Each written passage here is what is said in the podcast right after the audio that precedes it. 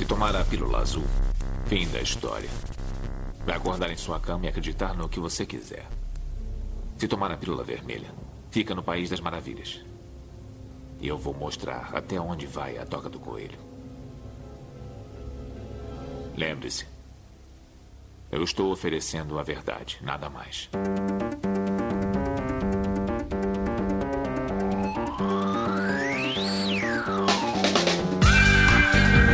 Magicando.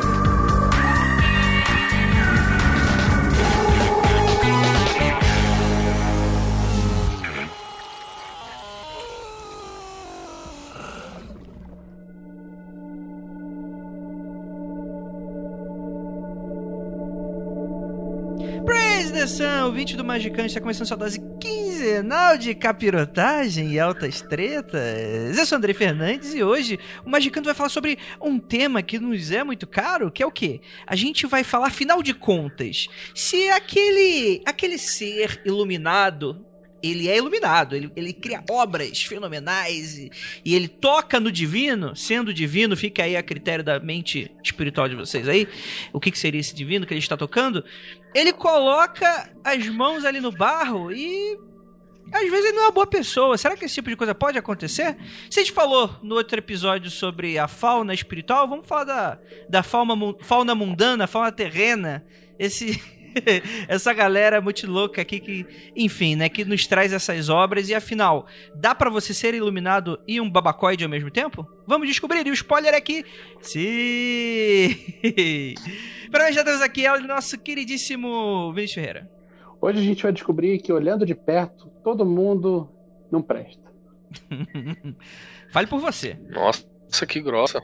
É, e temos aqui ela também, nossa queridíssima Juliana Pozilacqua como você mesmo disse, todo mundo faz obras, todo mundo obra. Depende o que, né? Opa. Você falou muito de mexer no barro, botar a mão no barro, obrar, sei lá, né? Às vezes pode ser também.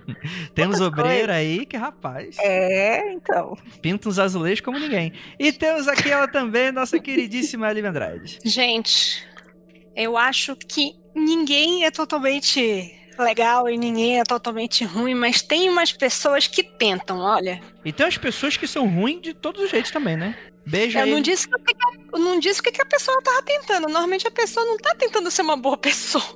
Beijo aí pro alquimista de regiões norte do país.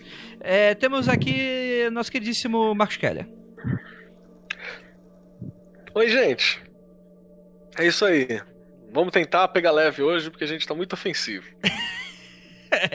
Olha, a gente tá numa, a gente tá numa, numa line-up de temas que se a gente não foi cancelado até agora, uma hora a gente Sabe o que, que é, cara? É a quarentena, a gente tá tudo puto, quem não tá com ódio tá errado, né? O Brasil tá aí. A gente acertou muita coisa nas nossas últimas. Nossa live de, de, de fim do mundo lá, de porra, não dá, não dá. Dá um desconto, dá um desconto. Exatamente, exatamente. E a gente vai falar, afinal de contas, esses autores, eles. Você pode ser uma pessoa iluminada e babaca, a gente descobre isso logo depois dos recadinhos e a gente já volta.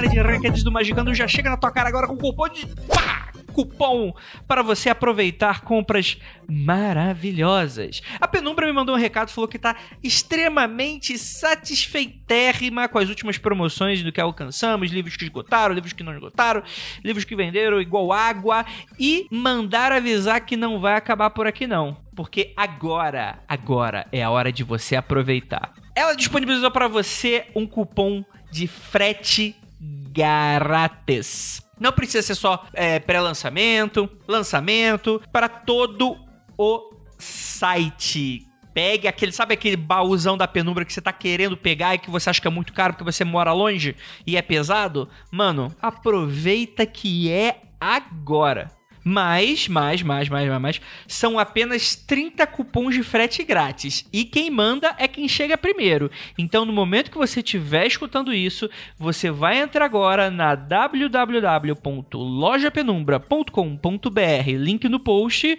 e na hora ali de efetivar a compra, você escreve o código promo frete em caixa alta, tudo junto. Lembrando, promo frete e você não paga nada do envio do seu livro. É isso mesmo que você acabou de escutar. Então você já pode pegar toda a coleção completa daquilo que não tiver esgotado, obviamente, e você vai ter aí o frete gratizinho, é só meter bronca aí nesse cupom de desconto. Lembrando, só os 30 primeiros, então sai correndo, como se não houvesse amanhã, porque muito provavelmente não vai ter, tendo em vista as próximas notícias.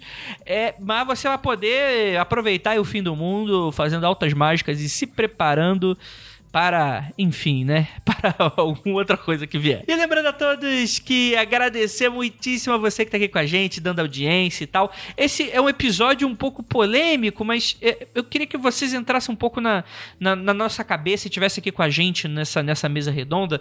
Falasse o que vocês discordam, se vocês concordam. Coloca no campo dos comentários. É claro, sempre muita educação. A pessoa que já chega já com os dois pés no peito, já chega querendo ser ácida, ser irônica, não, não pega muito bem com a gente, que a, a parada é que a gente gente é, estimula que você seja bem educado, que você faça parte da nossa comunidade. Não precisa nem ser apoiador. Você vai lá nos comentários, deixa a sua opinião.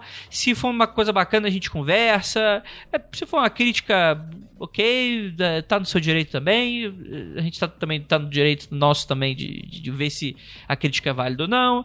E esse tipo de coisa, tá bom? É, e lembrando a todos que se você gosta do nosso trabalho, gosta das nossas opiniões e quer ver que é, é importante o trabalho que a gente está fazendo aqui, é só você ir lá no apoia.se barra confidencial barra magicando com CK que aí você vai ter acesso aos nossos grupos secretos, a gravações ao vivo. Inclusive, essa gravação aqui, ela não foi ao vivo, porque a gente ficou com cagaço de falar alguma coisa, se arrepender e acabar cortando a edição.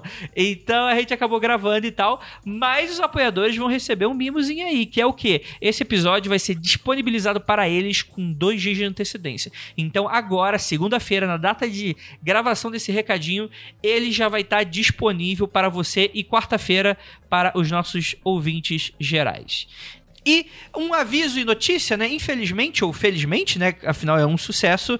O curso de sigilos e servidores do nosso queridíssimo Marcos Keller acabou de esgotar. Tem alguns dias e mas não, não fique triste porque é um curso que ele pode voltar. E mais do que isso, mais do que isso, eu vou deixar no link do post desse episódio um formulário que você pode assinar, preencher e você vai entrar numa fila. Numa fila no sentido de você vai ser o primeiro a saber dos próximos cursos.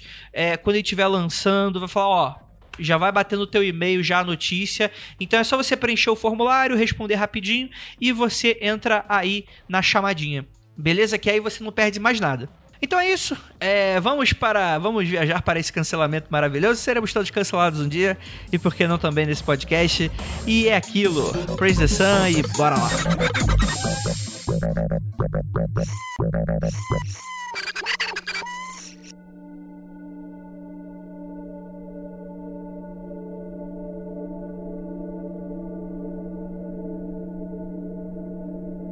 Vamos lá, gente. O Crowley ele era babaca, né? É... Por que, que tanta gente paga pau pra ele? Já começa assim. Já. A gente já vai começar ofendendo os telemitas, é isso? Né? Não, não, não. Pelo... Eu, eu recebi uma mensagem, eu recebi uma mensagem no Instagram, a pessoa falando assim: por que que vocês ficam avacalhando telemitas e bruxas? Aí eu falei, não, peraí, gente, não fica avacalhando bruxa. O Ica tá, então pode. E daí tamo mesmo. Mas assim, eu, eu achei engraçado. Na verdade, não. Grande parte dos nossos amigos, grande parte dos nossos ouvintes são telemitas, a gente gosta muito deles e tal. Mas é que tem uns ali também que, que, né, que dá uma forçada na amizade. E o Brasil, durante muito tempo, só tinha duas fontes de conhecimento para você arranjar no do ocultismo, que era a revistinha de Wicca ah, não, e, livrinho de, e livrinho de tremita. Era isso que você tinha, cara. Você não conseguia ter outra coisa. Então, o nível o, nível fica duvidoso, né? Se é só isso que você tem de caminho. É, é brabo. A resposta protocolar para essa questão do Andrei de o que que, por que, que a gente fica zoando com o Telemita e se o Crawler era, era um babaquinha e tal, o lance é o seguinte: a resposta que o Telemita vai te dar é que existem duas pessoas aí. O Crowley é... podia ou não podia ser um filho da puta. Mas o mestre Therion é iluminadíssimo. É o eu lírico, né? É o chorozão lírico, é o né? lírico. Então a gente tem um Crowley de Schrödinger, então ele pode ser cuzão ou não, é isso? É, sei lá, acho que ele pode ser ou não, dependendo do observador, né? Também tem essas coisas dessas. É, no- no também tem quântico é verdade. Mas assim, eu acho que a gente poderia começar a, a falar sobre, porque, né, é, Andrei, tu vai fazer o título Esses livros maravilhosos, seus autores escrotinhos. Vá com Tu toda vai esse título? Tá. Então, é, porque assim, né, é, o que vo- você não vê com outra personalidade, por exemplo, eu já vi camiseta com a cara do Crowley, bolsinha de pano com a cara do Crowley, camisetas, Cortina de banheiro. cortina, cortina de banheiro. É Vamos deixar link no post. Pode Link deixar no post. procuro, Vamos deixar. Almofadas para a sua casa. O Crowley, ele tem. Calcinha, calcinha com a cara do Crowley. Nossa, isso aí. chega lá embaixo, tá a cara olhando assim. Nossa, que horror! Que horror! com aquela carinha bonitinha. Existe todo um culto à personalidade, né? O Crowley, ele trabalhou para que também houvesse um culto à sua personalidade. Então, é, é bem suspeito, me desculpe, telemitas, quando vocês me dizem, ah, o Crowley é um, é mais o fulano de tal, foi ele quem construiu isso, gente. O culto à personalidade é tão forte que tá aí até hoje. As pessoas recitam partes do, do Liber como se recitassem trechos da, é, não são trechos, eu esqueci. Versículos, perdão. Como se citassem versículos da Bíblia. Poxa, é um Mas culto à personalidade. É muito né? melhor, hein? Não, não, não estou comparando aqui as qualidades, mas é, é tão, é o culto à personalidade é muito forte. Então, não- eu acho que não dá para separar esse lance assim, tipo, ah, o, o Aleister Crowley e o Megatherium. Sei lá. Eu tenho uma Eu sou pergunta. telemita, não é meu lugar de fala. Mas enfim. Eu tenho uma pergunta pra banca. Hum. Por que as pessoas simplesmente não falam assim, ok, ele era um escroto, mas ele tinha algumas ideias boas? Qualquer pessoa tem que ser totalmente, tipo, iluminada ou tem que ser cancelado? Porque, como, co- como com qualquer religião, existe uma lavagem cerebral do rebanho. Eu não tô falando Oi? só do Crowley, não. Eu tô falando de, de, Sim, de sim, várias vertentes. Tem no. eu- Não, mas eu quero deixar claro pra quem tá ouvindo. Assim, eu não tô falando Uhum. nessa- especificamente do Crowley. Tem várias geral. pessoas que podiam ser escrotinhas e ter ideias boas e ter ideias pô, merdas e serem do caralho. o André. É, mas As tem. pessoas concordam com isso, Lívia. As pessoas topam, afi- topam concordar que existe um, um meio do caminho aí, que a obra é boa e que o autor não. Deixa eu levantar uma parada, que assim, ó, o problema é que quando a gente vai direto pra, direto pra, pra questão do Crowley ou religião, aí o Vinícius tá certo, que o fandom tem uma lavagem cerebral pra adorar aquela criatura. Aí fudeu. Aí, além de tudo, você tem uma lavagem cerebral. Mas você tem outros casos, por exemplo, tem um, um caso famoso, assim, que eu acho que eu li lá naquele, no, no- naquele site do Garotas Geek, ou foi alguma coisa geek, assim, que foi do, do maluco, que um cara que entrou num restaurante, chegou pro, pro garçom e falou assim: por favor, me dá. Isso é real, tá, gente? Parece uma piada merda, mas é real. Um telemita, dois telemitas e um não sei quem entra no bar, né? Um discordiano. Não, não é isso. Aí entrou lá o garçom, o, o cara entrou no bar e falou assim: olha, eu quero oito acachofra, quatro frita no óleo, quatro frita na manteiga. Aí o garçom olhou pra ele e falou: beleza. né? Vai lá, fez a parada. De repente chegou. Aí ele olhou e falou: qual é do óleo e qual é na manteiga? Aí o garçom olhou e falou assim: olha, sente o cheiro pra perceber a diferença, né? Que para valorizar o produto dele, né? Sente o cheiro que você vai ver a diferença da manteiga, do óleo e tal. Aí o cara ficou bravo, falou: vai tomar no seu cu, tirou o prato na cara do garçom, feriu a bochecha do cara com a faca, arran- quase arrancou o olho do pobre coitado, desceu a porrada no cara. Aí você fala: pra que, seu exagerado? Que merda! Então, isso realmente aconteceu, tá noticiado em documento pela polícia de Roma em 1604. Quem fez isso? É um dos muitos crimes do Caravaggio, o pintor. E todo mundo adora o cara. A gente olha a pintura e fala: caralho, esse cara é muito foda. O cara era um bosta, tá ligado? Irritadinho, não podia mimado. O, maior nome do estilo barroco, técnica fodida, aquele tenebrismo, aquelas coisas assustadoras, revolução da luz e sombra. Acho que era ele dos cavalos muito louco também. E pá. E é um merda, entendeu? E beleza. Aí hoje a gente, a gente fala assim: não, peraí. Eu não vou deixar de apreciar um quadro do Caravaggio, não vai deixar de, de, de valer milhões de valores em dinheiros, porque ele era um merda. Então, aonde que tá essa linha? Tudo bem que ele tem uma vantagem, né? 400 anos de diferença de quando ele fez essas merdas e aqui. A gente já esqueceu esses fatos. Mas e aí? Inspira, é, aliás, expira, né? Acaba um dia. Tipo, ah não, passou 150 anos, a gente esquece que você é um merda. Tá, Como é que funciona eu, isso? eu entendi, eu entendi a lógica e tal. Eu acho que esse é realmente um debate muito frutífero, porque afinal de contas, assim, é frutífero, mas en- entra muito naquela do é, conclusão pessoal da pessoa. Tem gente que não vai, depois de saber de uma história dessas, não do Caravaggio, porque foda-se, 400 anos aí, mas, sei lá, tipo, de uma pessoa que é, é uma pessoa que não tão de fim do trato e que maltratou uma pessoa, sei lá, tipo, o Johnny Depp, por exemplo. Sei lá, vai ter gente que até hoje vai não vai assistir o filme do cara.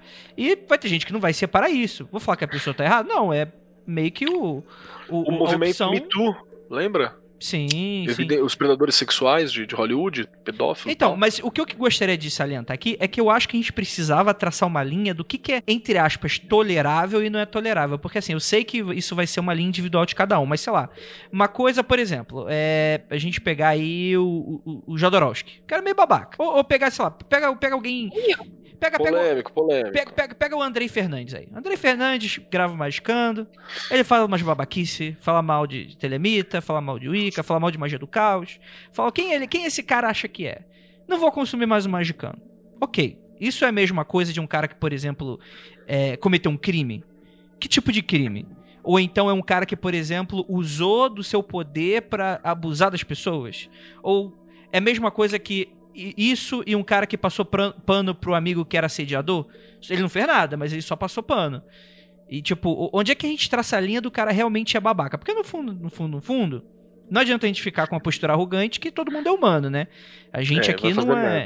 Tipo assim, é, é- é- essa, postura meio é, esquerdomacho do- de Twitter, assim, que, tipo, a pessoa é iluminada, não, não faz nada, não trai mulher, não bate nos filhos e tal. E aí cai uns podres do cara e, e a pessoa fica, nossa, como assim essa pessoa é desse jeito? Todo mundo tem umas paradas de esqueleto no armário e, obviamente, em maior ou menor grau. Mas e aí, onde é que a gente traça a linha pra deixar de considerar a obra do cara, por exemplo? Não sei se interessa a vocês ou quem tá ouvindo, mas eu tomei uma decisão que eu acho que eu fiz muito as pazes comigo mesma sobre é, consumo de obras de autores escrotinhos e tudo mais.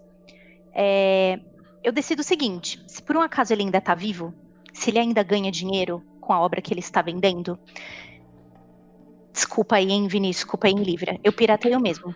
Não quero nem saber, eu não vou dar dinheiro. Se eu for consumir alguma coisa dessa pessoa, se eu for olhar, se eu for estudar, vai ser por vias piratas. Eu não vou dar o meu dinheiro para esse cara, porque o reconhecimento hoje dele é o dinheiro, né? A- a- a- o materializado, o reconhecimento materializado dele vem em forma de grana. Então, eu não vou consumir nada do que essa pessoa produz. Se a pessoa tá morta, aí Bom, tem alguém ganhando dinheiro com isso ainda? Existe alguma organização que ganhe dinheiro com as publicações dessa pessoa? É, a que ponto essa organização defende apenas a ideia ou defende a pessoa? Então, eu acho que assim pode ser um ponto de partida para a pessoa que está se perguntando o que, que ela deve fazer quanto a isso. Porque anular as obras é impossível. A gente não vai anular uma obra, ela existe, ela está lá. É até ingênuo a mesma pessoa coisa- achar que vai fazer a obra desaparecer.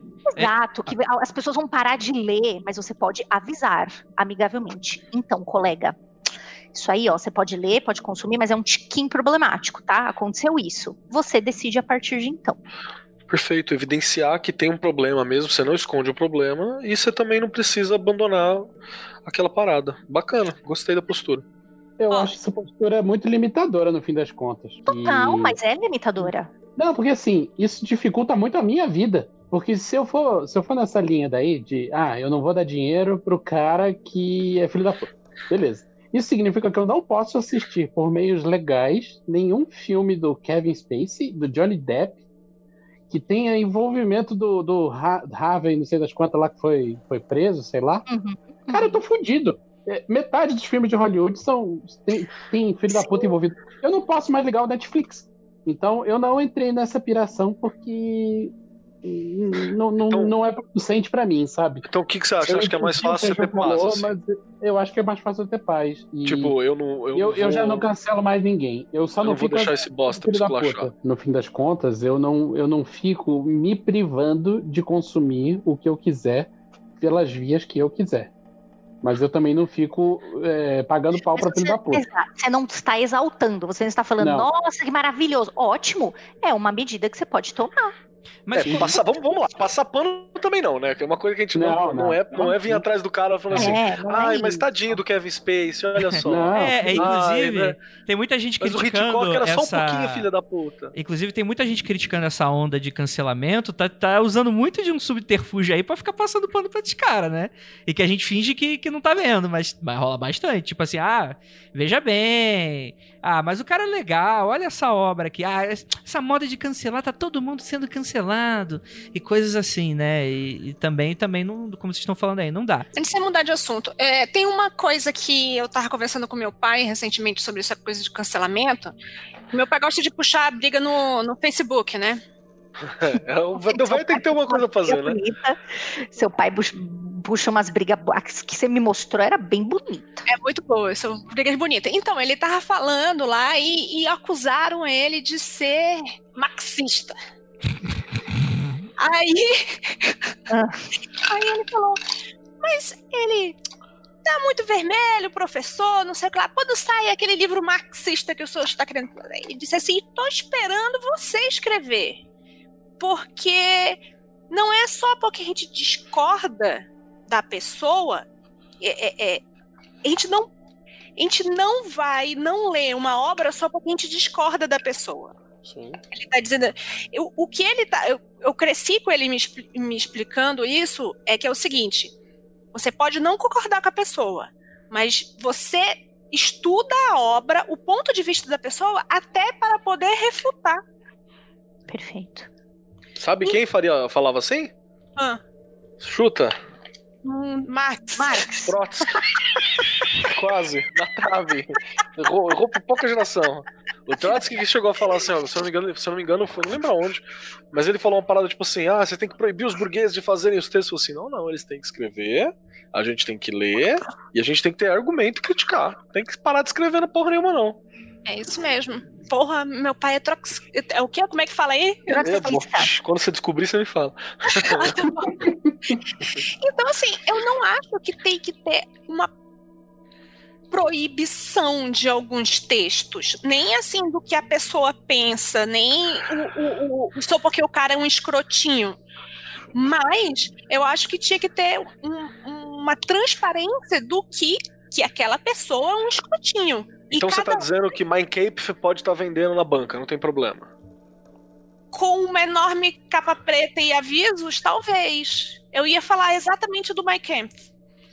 E é, o problema desses, desses textos é ter acesso a pessoas que têm não têm a cognição é, é, é, suficiente para entender esse tipo de texto.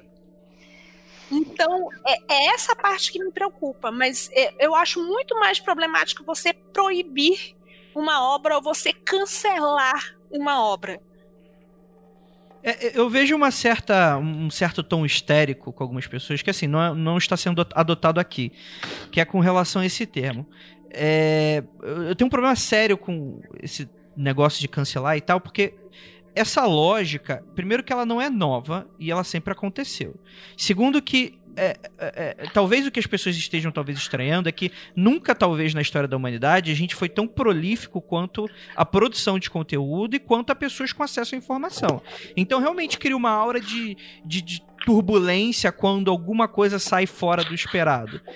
Porque parece quando a gente fala, tipo assim, não, cancelamento, que de repente, do nada, as pessoas começaram a vestir tochas e ansins quando elas sempre foram assim, né? Mas é, isso é muito legal da gente estar debatendo e tal. Mas, por exemplo, e quando isso está intrinsecamente ligado à obra do autor? Eh, Vocês citaram aí bem o Mein Kampf, acho que pode ser o, uma, esse, um excelente ponto de partida para essa questão. Que, por exemplo, lá, último tango em Paris. Ocorreu um estupro em cena. A lógica de assistir continua a mesma, Vinícius? Não sei porque eu não vi o filme, mas eu acho que É. Sei lá, cara. Acho meio escroto isso daí. Tipo, obras do Jodorowsky em que o processo de realização da obra foi escroto, abusivo e etc., eu acho que eu nunca tive vontade de ver, por exemplo. Mesma coisa com o último tango em Paris. Mas não é uma questão de cancelamento, eu simplesmente não tenho estômago para ver uma merda dessa, entendeu? Eu vi o último tango em Paris. Eu vi ele para a faculdade de jornalismo. Tava toda uma discussão a respeito disso. É, é difícil, principalmente você tá sabendo o que está acontecendo. E eu não, eu não, sei se ser censurado seria uma boa. Não sei se a obra ser censurada. Censura é um negócio que. Eu ninguém tá falando. Não, não, não, calma, calma, calma. Ninguém Tem que tá deixar lá e ver quem quer. Ninguém tá falando que é censura. Eu não tô, eu tô não, falando eu, pra censurar. Eu, eu, que tô levantando. Eu tô tá. levantando tá. assim. Eu tô levantando quais seriam as opções para uma situação dessa. É, censurar, proibir. Deixa eu, eu acho que a, a principal solução que eu consigo ver numa prova dessa era punir o crime. O problema é que não puniram a porra do crime. É, eu acho que essa daí é uma, mas assim, o problema do, do cancelamento, como o Andrei tava falando e tal, é que, primeiro, não tem uma central de cancelamento. Né? Ah, eu tem não sim, tem gente. TikTok tem. tem então, a, a ok. central de cancelamento gay. A central de cancelamento gay talvez funcione razoavelmente, mas assim, quem cancela é qualquer um com base no toba dele. Uhum. É, mas no toba, ele fala, levantei, acordei de manhã, cancela. E, e, o, e o problema do cancelar é que ele pressupõe que aquele que cancela é moralmente superior ao cancelado. Pois é. Pois a gente é. tem, um, tem uma discussão grande aí que pode ser feita. Porque pode, pode ser que eu seja moralmente superior no sentido de, sei lá, não ser um estuprador doente, mas não quer dizer que eu sou moralmente superior em outras áreas né? Você vai ter áreas que você desenvolveu consciência áreas que não. Então não tem uma central de cancelamento, isso é um problema. Agora, sobre o exemplo do, do, do último tango em, em, Paris, eu acho que a, a Lívia bate uma parada que é o seguinte. Isso é importante. Eu acho que todo DVD, por exemplo, se vai lançar um DVD dessa merda, tem que vir com um adendo em algum lugar, só ou, ou pelo menos de fácil acesso, para que a história seja divulgada pelo lado da vítima. E era muito importante que houvesse qualquer tipo de punição em cima do, do, do criminoso também. O correto é cadeia, mas no mínimo uma multa, porque a gente sabe que há mil anos atrás, foda-se, não vai dar nada. Mas no mínimo fala assim, ó, não, tem que ter. Até porque aí você fala assim, ah, não, mas é uma lógica punitivista e tal, que seja reabilitação, tá ligado? Que seja tipo assim, você vai ajudar é, de verdade, bagulhos de pessoas, blá blá blá blá, para você ter uma chance de, de, de, de, de, de perceber aquilo. Porque um dos problemas. Pode Kelly, falar. Tive uma ideia boa. Hum. Por que não colocar a, essa obra, os royalties dessa obra, para acesso para pessoas que passaram por situação de, de, de, de com esse tipo de crime. Perfeito. E perfeito. eu tenho certeza que o estúdio pensaria duas vezes antes de contratar de novo esse cara para atuar em qualquer coisa, né? Depois Exatamente. que perdeu o lucro é. do filme. Deixa eu só falar uma coisa. A gente está falando tudo isso, tá? Só para situar. Vocês jogaram Jodorowsky, começaram a ir para um outro lado e não falaram. A gente só está falando sobre isso, sobre estupro, porque é, eu já disse isso no, no Magicando algumas vezes. É, recai sobre o Jodorowsky uma acusação, tá? Do, isso está documentada que em um dos filmes dele, mais especificamente o El Topo, existe uma cena muito parecida com essa da Maria Schneider que tem no último Tango em Paris e assim como aconteceu com a Maria Schneider, a atriz que fez o filme nunca mais fez papel nenhum, foi ostracizada e sumiu. Então é por isso que nós estamos falando deste assunto, tá, uhum. gente? É só para ligar para saber por que, que a gente puxou isso. Perdão, é uma, manda ver. É uma, uma vida destruída, né?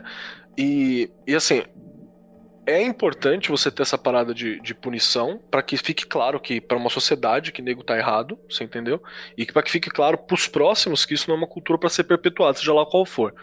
A gente tá brincando falando a respeito de a gente tá comentando, né? Brincando é a melhor palavra. A gente tá aqui comentando esse respeito, porque, por exemplo, sei lá, recai crime de assassinato no Crowley. Manja.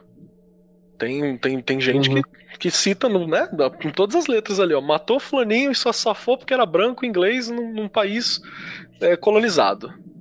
E aí? O que você faz? Ignora é. tudo que o cara tem? Vocês estariam falando comigo se soubesse que eu esfaquei um coleguinha na quarta série? Sim, porque se o seu coleguinha fosse um certo presidente de um país latino-americano, talvez ele merecesse. Por favor. Puta facada errada, né? Você só tinha Então, um trabalho, porra. Deixa eu acrescentar uma outra parada aí. Por exemplo, vamos pra uma coisa mais palpável, né? Que é, Uhum. que é mais, mais fácil de discutir. Você meteu uma faquinha no, no colega. Você foi conscientizado depois disso que não era pra meter faquinha no colega? O colega tá vivo? Você ressarciu os danos? Você está em dívida com a sociedade? O colega que tinha que estar conscientizado de não mexer comigo, né? Então, Ai, meu Deus. então tá tudo certo. Fica o aviso aí. Fica o aviso. Foi no Rio de. Janeiro, né? Então tá tudo. Rio de Janeiro isso é normal. Deve ser tipo, bom dia, bom dia, facada. Exatamente. Pô, me vê um pouco manteiga, um café com leite e uma facada no, no bar. E bar, toma uma assim. facada. Passa a faca dessa fudida. É, é, É, e dois aí, depois eu levei uma facada e acho que. A o karma tá vida. ok, né? Tá, aí, tá aí. Então, mas é isso que eu tô dizendo, cara. Tipo assim, você também tem que ter a chance, dar a chance, né, pra maioria dos crimes, pelo menos, de, de ser Sim. reinserido na sociedade, né? De ser pago, né? Uhum. Sim. Mas, Kelly, a gente tá falando aqui de dois crimes que são horrorosos e que, mas que não tem a ver diretamente com a obra da pessoa. E quando tá permeando a obra da pessoa, tipo, ok. Ju, vou te jogar na fogueira, hein? Por favor, me joga. Vou te jogar Manda. na fogueira. Eu e a Ju, a gente gosta muito do, do, do, do paradigma nórdico. E que é super legal e tal, mas que atrai povinho. Que puta que pariu, cara. Putz, Ah, não tava outra tão galera. legal. Entendi. Aquela outra galera. A, a, a Ju sabe, né? Ainda mais que a Ju dá aula de alemão. Eu, eu tenho duas, dois imãs de maluco. Eu, eu já me questionei e me- continuo me questionando sobre os meus objetos de estudos. Não sou eu que estou errada, mas é o mundo que está errado. Mas é, é muito complicado porque a gente, por exemplo, eu tenho uma, uma, é, uma- um ponto de vista diferente de vocês quando vocês citam o Mein Kampf, por exemplo, porque é um bagulho para mim que é autor e obra não se separam de jeito nenhum ali. Eu acho que não se deve censurar, eu sou super a favor, mas eu não acho que tem que vender em banca de jornal essa merda, não. O cidadão hoje, infelizmente, ele não consegue interpretar um texto que a gente está sendo irônico ou não sei o que na internet já, e já pistola. Ele vai ler aquele negócio e vai fazer muito sentido, assim como fez na época. Como fazia na época, a gente está inserido numa situação econômica merda, a gente tem tal coisa, é óbvio que a gente vai salvar o nosso país fazendo isso. Então, assim, é um pouco perigoso. Eu acho que tem certas coisas que são um pouco perigosas. É, você tem uma. e- E muita gente fala, mas como é que essas coisas começaram a se misturar? Né? Paradigma nórdico e, e- e nazismo, né? Sem, não estamos nem falando de neonazismo. Mas como é que as, as coisas começaram a se misturar? Né? A gente teve um, um- um estudioso que, come, que reviveu, que tentou pedaços que eram interessantes do paradigma nórdico, que não era todo paradigma, né? Isso, inclusive, vocês vão me desculpar, se assemelha muito com o paradigma neopagão sincrético, que só revive o que interessa, né? Então precisa tomar bastante cuidado com isso. Então o cara revive coisas que interessam, ele cria um sistema de runas novas na, na cegueira dele que ele teve lá de uns, de uns meses que ele ficou cego. E aí o Guido von List chega com um novo estudo nórdico. E esse estudo de paradigma, Hitler fala assim: ai que bonitas runas. Gostei esteticamente. Vou É usar. forte, né? É É, é firme. bonito, é que firme, que povo forte. Ele já gostava de um paradigma grego do corpo bonito, belo, perfeito. Aí ele vê um paradigma que ele fala: "Ai que bonitos código". aí ele fala: "Quero". Hum. E foi aí que as coisas começaram a se permear e se perder. E até hoje você tem, né, a, a junção dessas duas partes. E as pessoas não sabem dividir, não sabem de onde vieram os estudos, não sabe de quem surgiu. Elas acham que aquilo é a runa como o nórdico e outra é, denominação errada, viking. Viking é um verbo, não é um substantivo. Tipo, então assim, você tem uma denominação errada, você tem uma galera trazendo uma coisa errada e o cara fala, não, isso aqui era paradigma nórdico, vou seguir. Então é complicado, você tem que ter muitos disclaimers. Eu acho que tudo pode ser falado, tudo deve ser falado. É exemplo, se tiver disclaimer. Rapidinho, super rápido antes de eu acabar. Existe uma discussão muito grande na Alemanha hoje, onde a Alemanha, tá, o governo, acha muito complicado a quantidade de. É, é, manifestações humorísticas do Hitler, figuras que são é, risíveis do Hitler, porque eles dizem: vocês estão ridicularizando uma coisa que é monstruosa. Ela não é burra, ela não é ridícula, ela não é risível, ela é monstruosa. E a galera falou: gente, bota um pouco o pé no freio. Então, todos esses filmes onde Hitler aparece e é meio que comédia, isso é muito problemático na Alemanha. Então, assim, acho que com disclaimers tudo é consumível, inclusive para você se conscientizar onde você está pisando. Isso seria análogo a um direito de resposta embutido, né? Sim. Exato. Exato. Total, total.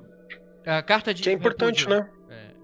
Repúdio. Não, pelo amor de Deus. Não, cara, Não, carta de repúdio não. Estou fazendo, redigindo aqui a carta de repúdio. A, a Só se for pro Marcelinho ler, né? Senão não tem jeito. Isso. A única carta de repúdio que eu quero saber é a do Marcelinho. Gente, Não, eu acho que eu acho que vale a pena, sim. Porque também a gente não. Se a gente for. Isso que a Ju falou é um cuidado importante. Porque se a gente for descartar também tudo. Fudeu, né, cara? Não sobra nada, né, velho? É, aí eu, eu volto assim para a importância dos professores de história. Olá, Keller.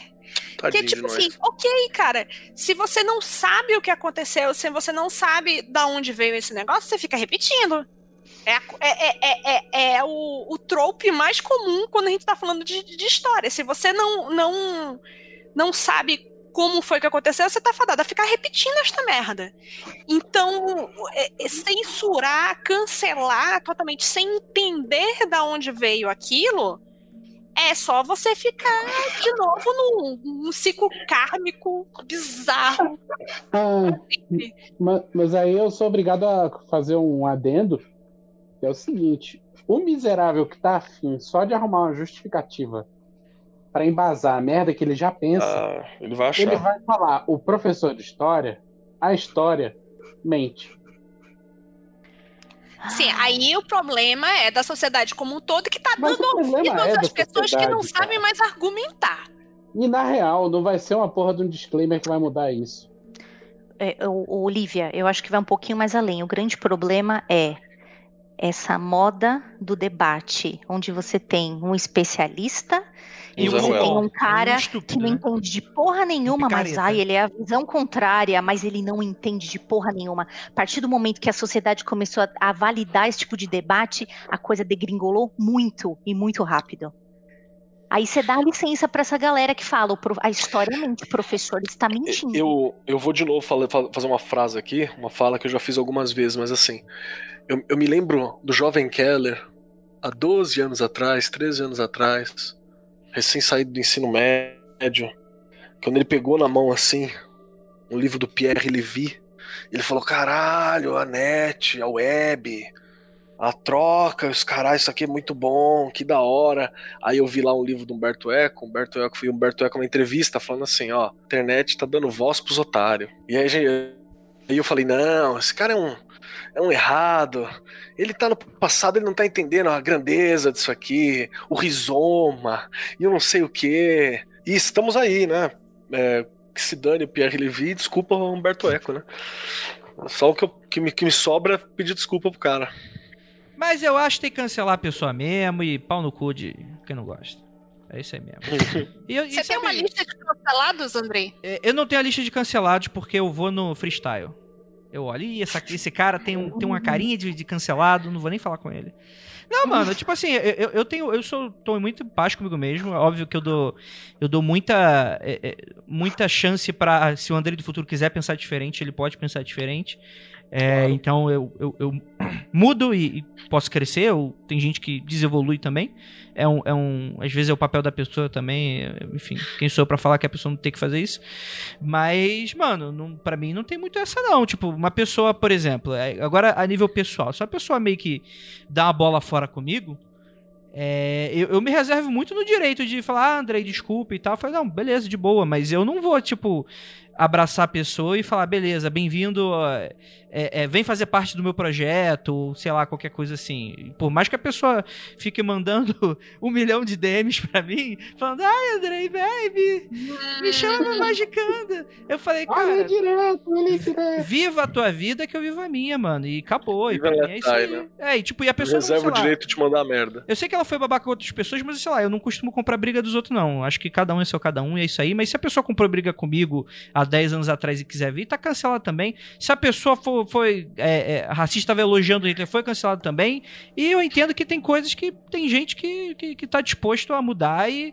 Ok, aí a gente faz uma reavaliação depois, mas. A primeiro momento, eu eu levo em conta que a pessoa não mudou e não quer e tá se defendendo de uma maneira muito escrota. E até a pessoa me provar o contrário, ok. E, e não que eu vá, sei lá, eu já fui babaca diversos momentos e não tiro nenhuma justificativa de alguém não gostar de mim, por exemplo. Eu acho que a pessoa tem todo o direito de não gostar.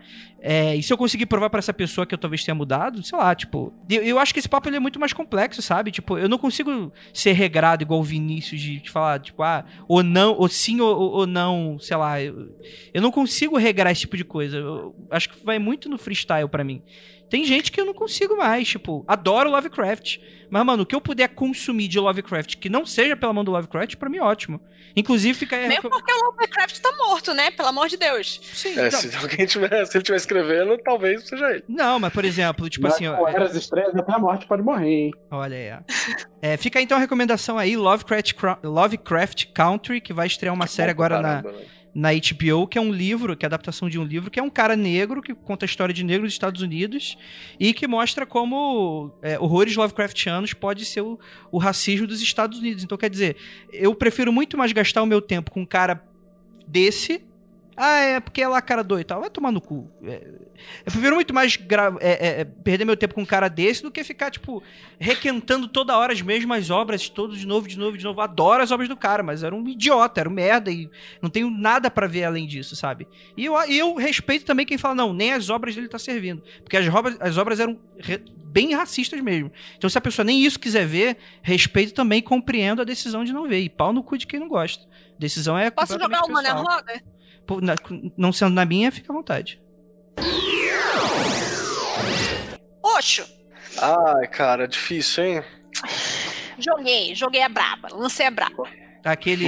Eu, eu posso falar? Eu vou, vou, vou contar um caos. Posso contar um caos? Pode. Tô eu, né, na escola. E aí tinha tinha uma, tinha uma, uma menina na escola que era filha de uma das tias da, da- que cuida lá das paradas, né, das agentes escolares, assim. E ela fez teatro tal. Ela disse que tinha assistido uma peça minha e tinha resolvido fazer teatro, pá. Marmanja já, deve estar com seus 23, 22 anos. E aí ela um dia chegou lá e falou assim: Oi, Keller, tudo bem? Tudo? Eu li um livro e eu quero muito dar pra você porque é maravilhoso. Eu falei: Tá bom, Dá me o livro, né? então. É, o livro. Aí chegou pra mim e falou assim: Eu não tenho essa sorte de receber outras coisas que não sejam materiais de pessoas, cara. É assim a vida. Aí chegou não, lá e, e, e falou assim: Tá aqui o livro. Aí eu peguei o livro assim, sei lá, O Amor Segundo Osho. Sabe, Hum. uma parada assim? Aí eu olhei pro livro. Eu entendi o gesto. Eu entendi o gesto. Eu olhei pra ela e falei: Muito obrigado. Entendi o que você fez. Posso te contar um segredo? Eu falei assim: o que? Eu falei: Eu não vou muito com a cara desse maluco, não. Mas eu vou dar uma lida. Ela falou assim: Não, mas ele fala coisas maravilhosas e que me tocaram. E realmente, ele fala coisas maravilhosas e que tocam muita gente. Essa é a parada. Até porque ele foi feito na medida pra tocar o ocidental fudido, né?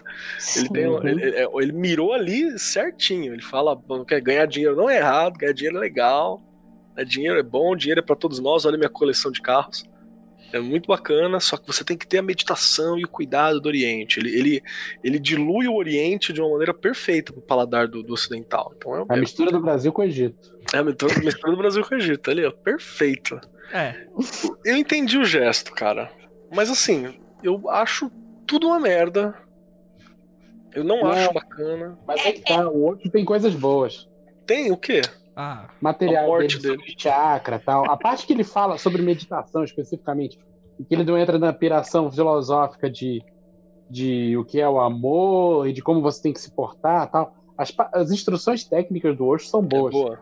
Eu preciso dar uma olhada, cara. Porque assim, o tarot dele eu acho Então, uma não, não precisa, não precisa, porque tudo você já aprendeu por outras fontes. Ah, então tá bom. Mas, Tipo, de é qualquer tipo um forma. resumão para o ocidental, então, a parte Não, não é técnica. resumão, porque é espalhado em 40 livros, né, cara? Mas se você pegar um trecho que fale sobre a parte técnica, é- é- ela é correta. É apurada e bem explicada. É, deixa eu ver o bagulho do Osho. Deixa eu só dar um disclaimer pra galera aqui. Gente, é, tarô do Osho não é um tarô. Chama tarô pra facilitar a vida de todo mundo. Eu não gosto do tarô do Osho. Se você gosta, consegue ver as coisas bacaninha ali. Porra, legal, da hora. Caguei pro tarô do Osho. Só deixar aí, legal, pra galera. Porque sempre parece alguém, ai, o que, que você acha do tarô do Osho? Tipo, tô cansado de falar que é uma merda, entendeu? Ah, tem. Pois é. É isso aí. É. E esteja pronto pra passar pano por um potencial né? genocida. O que, que você ia falar, Vinícius? Falei que nem precisa achar que o tarô do Osho é uma merda. Pode só dizer que não é um tarô. É, não, e não é tarô mesmo. É um oráculo particular, ligado à, à teoria dele, inclusive. Uhum. A visão dele de amor. Ah, mas do Crowley não é a mesma coisa? Não é isso aí também? É, o bom do tarô do Crowley é que não é do Crowley, né? O Crowley copia o tarô de Marsella pra falar que é mais antigo. Aí Então- sim, hein? Não, não, não, não, não, mas não é disso que eu tô me referindo. Eu tô falando, tipo assim, o cara não, não ressignifica pela telema? Sim, mas ele tá- ainda tá copiando o tarô de Marsella, a cara dura, Que assim. ó. bacana, cara. É coisa do Egito essa porra. O tarô Por do que Crowley, pode- se, se você pegar, de verdade, galera, pega aí um, um tarô do Crowley e pega um Marsella. Você põe um do lado do outro, assim. É muito lindo porque a Frida Harris é maravilhosa. É isso. Qual Mas ele é é? um, ele é um Marcelhão. É. É um Marcelhão. E que eu tenho, inclusive, adoro. Obrigado, Júnior, por ter me presenteado com ele. E é bacana pra você usar para uso magístico. E sim, ele codifica, entre aspas, ele traduz alguns pontos de vista da Telema. Que a gente também exagera, né? A gente fala assim, ó, aqui ele condensa todo o conhecimento de Telema. Não é, né? Todo conhecimento de Telema, né? Tá ali as partes principal e tal. Tá em símbolos, né? É, tá em símbolo, então cabe bastante coisa, inclusive coisa que ele nem colocou ali. Né? Essa, é, essa é a graça do símbolo. Cara, é, é, tem uma outra coisa que eu acho que a gente pode falar, que é, você falou do, eu não sei falar, é, é Lovecraft, Lovecraft, eu não sei, eu falo com sotaque escocês. Enfim, é, tem esse problema dele ser extremamente racista e mas que aquilo acabou indo para a obra porque ele era um filho do seu tempo, um americano filho do seu tempo, aspas, aspas, aspas, Não, aspas, não, não, aspas. não, não, não. É, não. Calma. Tô falando de- do argumento usado. Argumento usado. Que é errado. Esse argumento é errado porque não é isso. Mas pode continuar. O argumento usado.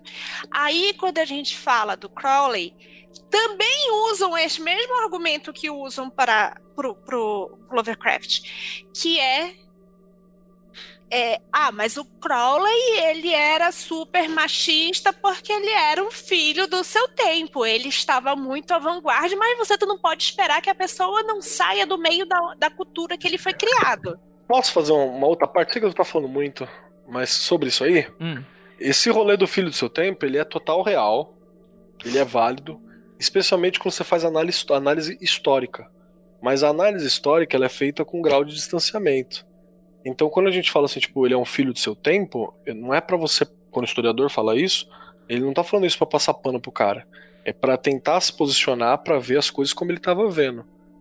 É lá quando você pega o, o Walter Benjamin, quando ele trabalha a teoria da história, quando você pega é, toda essa galera que baseou, você pega um Brudel da vida, você pega um Peter Burke, você pega esses, esses caras da história, tem sempre esse convite, porque é muito fácil eu ver a história daqui de onde eu tô, olhar pra trás e falar, nossa, como é que eles deixaram o nazismo ascender? Esses alemães são burros?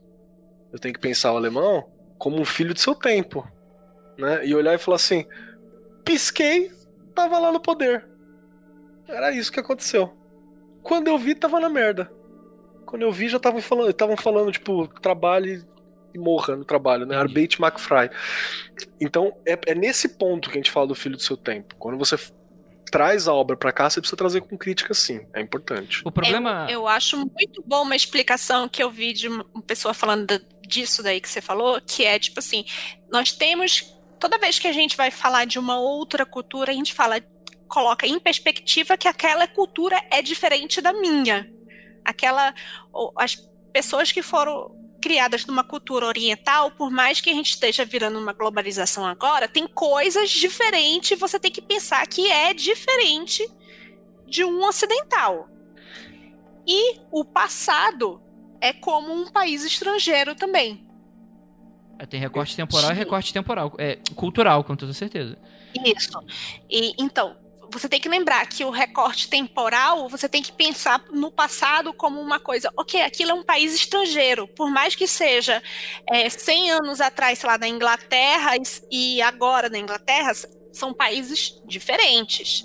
São, o recorte temporal faz muita diferença. Mas isso serve para passar pano? Olha, depende. Se eu tô falando, por exemplo, de um cara 200 anos atrás, é, é que esse é o, cara, é que esse é o problema, porque eu já tô prevendo que daqui a 50 anos, com uma galera que a gente conhece aqui, que ela, que ela é super escrota, mas ela tem algum um torpor, alguma um, um lapso de, de, iluminação, aí já tô vendo daqui a 50 anos e eu vou falar, nossa, mas ele era fruto do seu tempo. E para mim isso não cola. Se eu tiver vivo ainda na, na época, eu provavelmente não estarei, se Deus me permitir, eu vou falar, não, esse cara era só um babaca. E, e, esse é o meu problema, por exemplo, com, com essa galera do, do, do, que Ah, não, o Lovecraft é um fruto do seu tempo. O Lovecraft, ele não era um fruto do seu tempo. O Lovecraft, ele, ele era um retrógrado pro tempo dele. Tanto na maneira Sim. artística dele, quanto na maneira de pensar dele. Ele é um aristocrata uhum. de interior dos Estados Unidos. Falido. Falido, que teve que disputar, ficar ombro a ombro disputando vaga de emprego é, com, é, é, é, é com imigrante. As ideias. Esse, era o cara que elogiava Hitler. Tipo assim.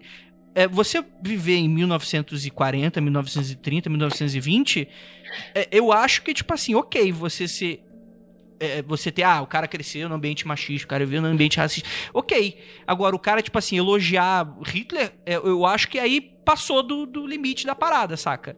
É, eu acho que é um pouco diferente. Aí eu sei que também, ah, qual, é, qual vai ser a regra, então? O que, que, que, que é cancelável, o que, que não é? Eu acho que isso aí vai é pessoal e, e intra, intransponível, assim. Por exemplo, do Osha, que vocês estavam falando aí também.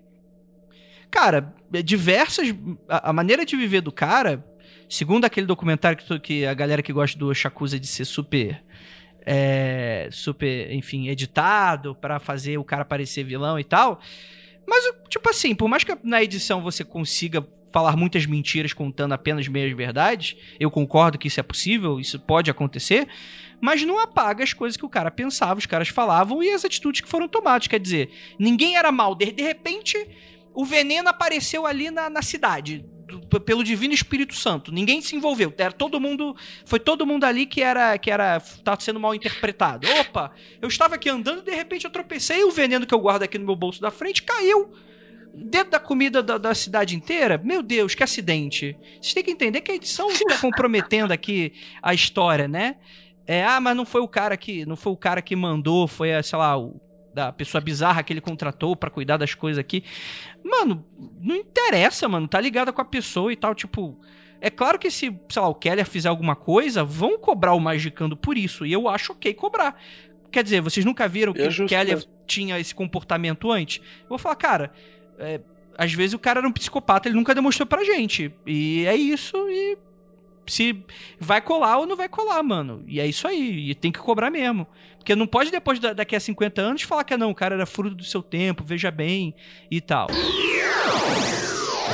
O que aí eu também gostaria de puxar então uma segunda discussão, que é o seguinte, que parte muito dessa ideia de iluminação meio cristã da coisa toda, do tipo é, é, é, ah, sim. Vale você ser iluminado e você ser um babaca? Que, tipo assim, para um cristão não. Eu imagino, tipo assim, o cara tem que ser, o cara tem que ser casto, ser santo, sei que lá e tal. Isso vale pro cara esotérico? Tipo. Deixa é... eu piorar a tua pergunta? Por favor. No sentido seguinte: primeira coisa que eu acho que é importante a gente colocar.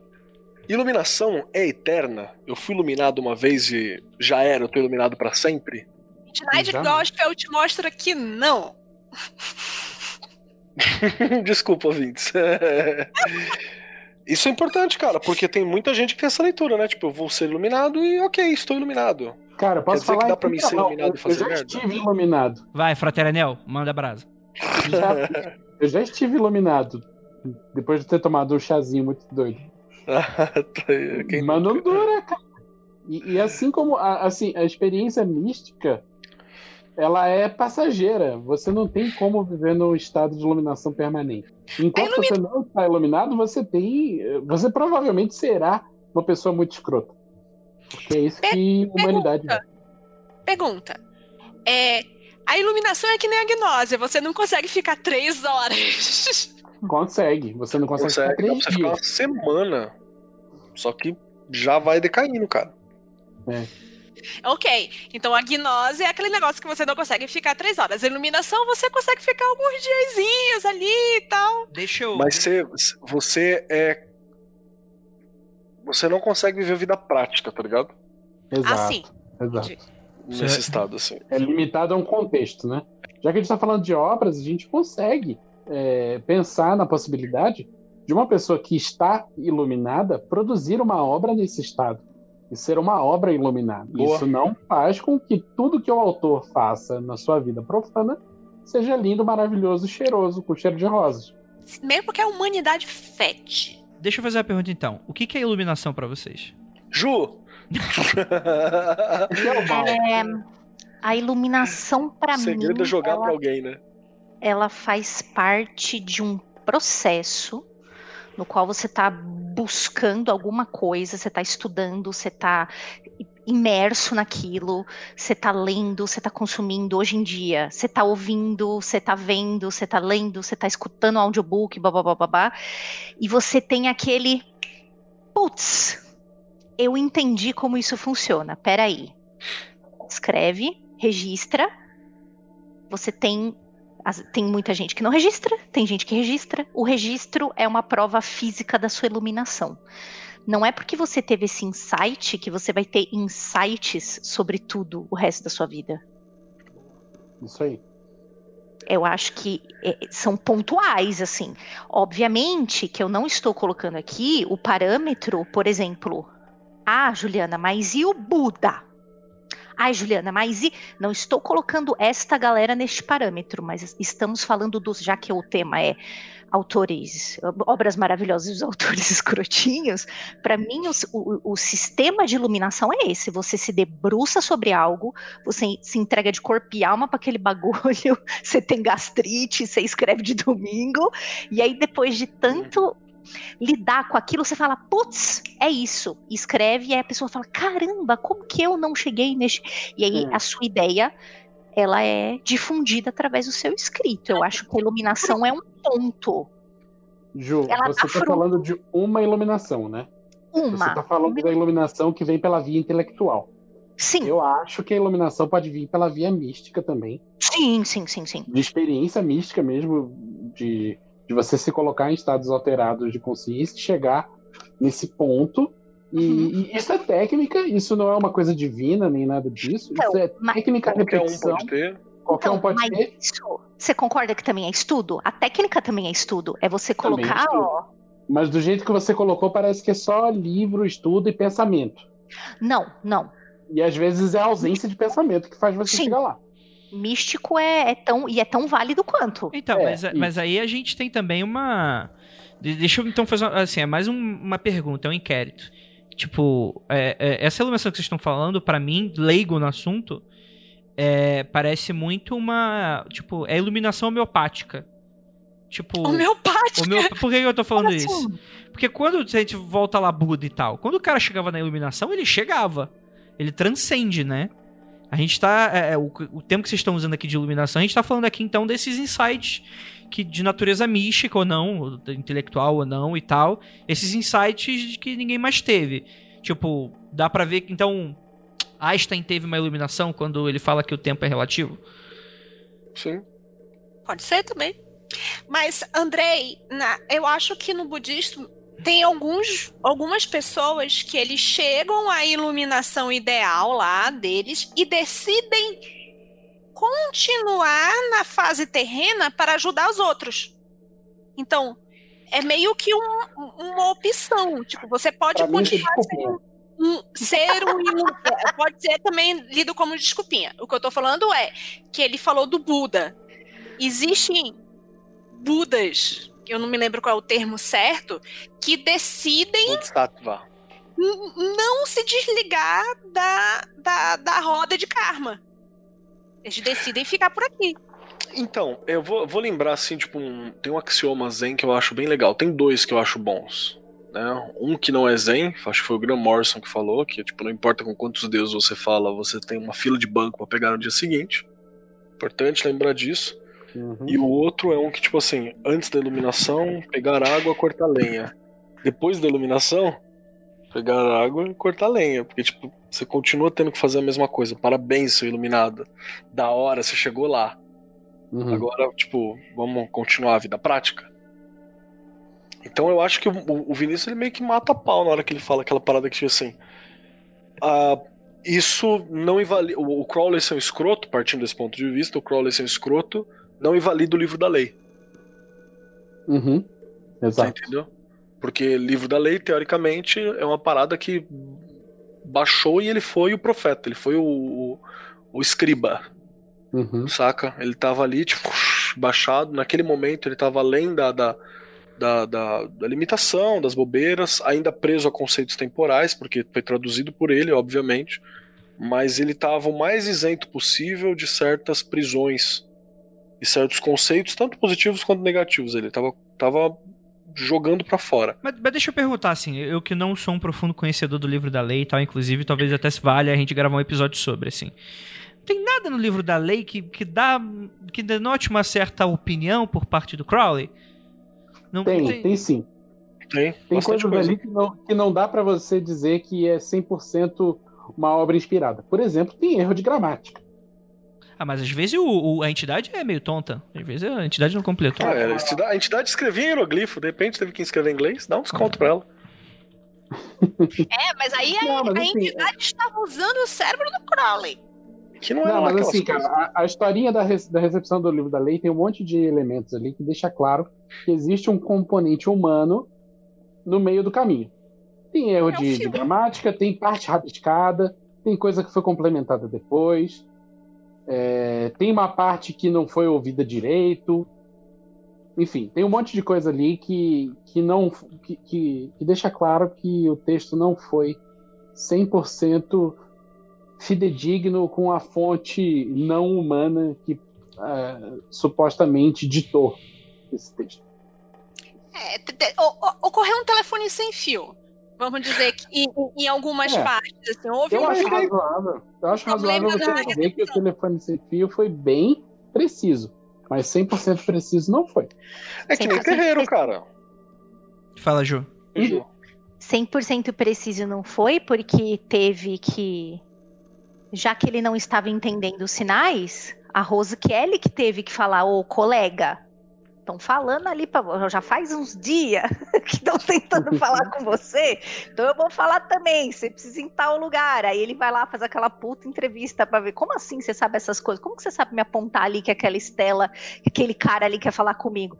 Ele faz uma série de testes com ela e ele fala, nossa, verdade, né, aquele sinal ali, tiriri tcharará, era para mim mesmo. Então é um telefone sem fio que já começa problemático, mas eu acho que ele é muito bom no que se propõe o telefone sem fio que foi feito ali. Tem, né? tem outra coisa. Não é uma coisa de fácil entendimento pra ele no momento.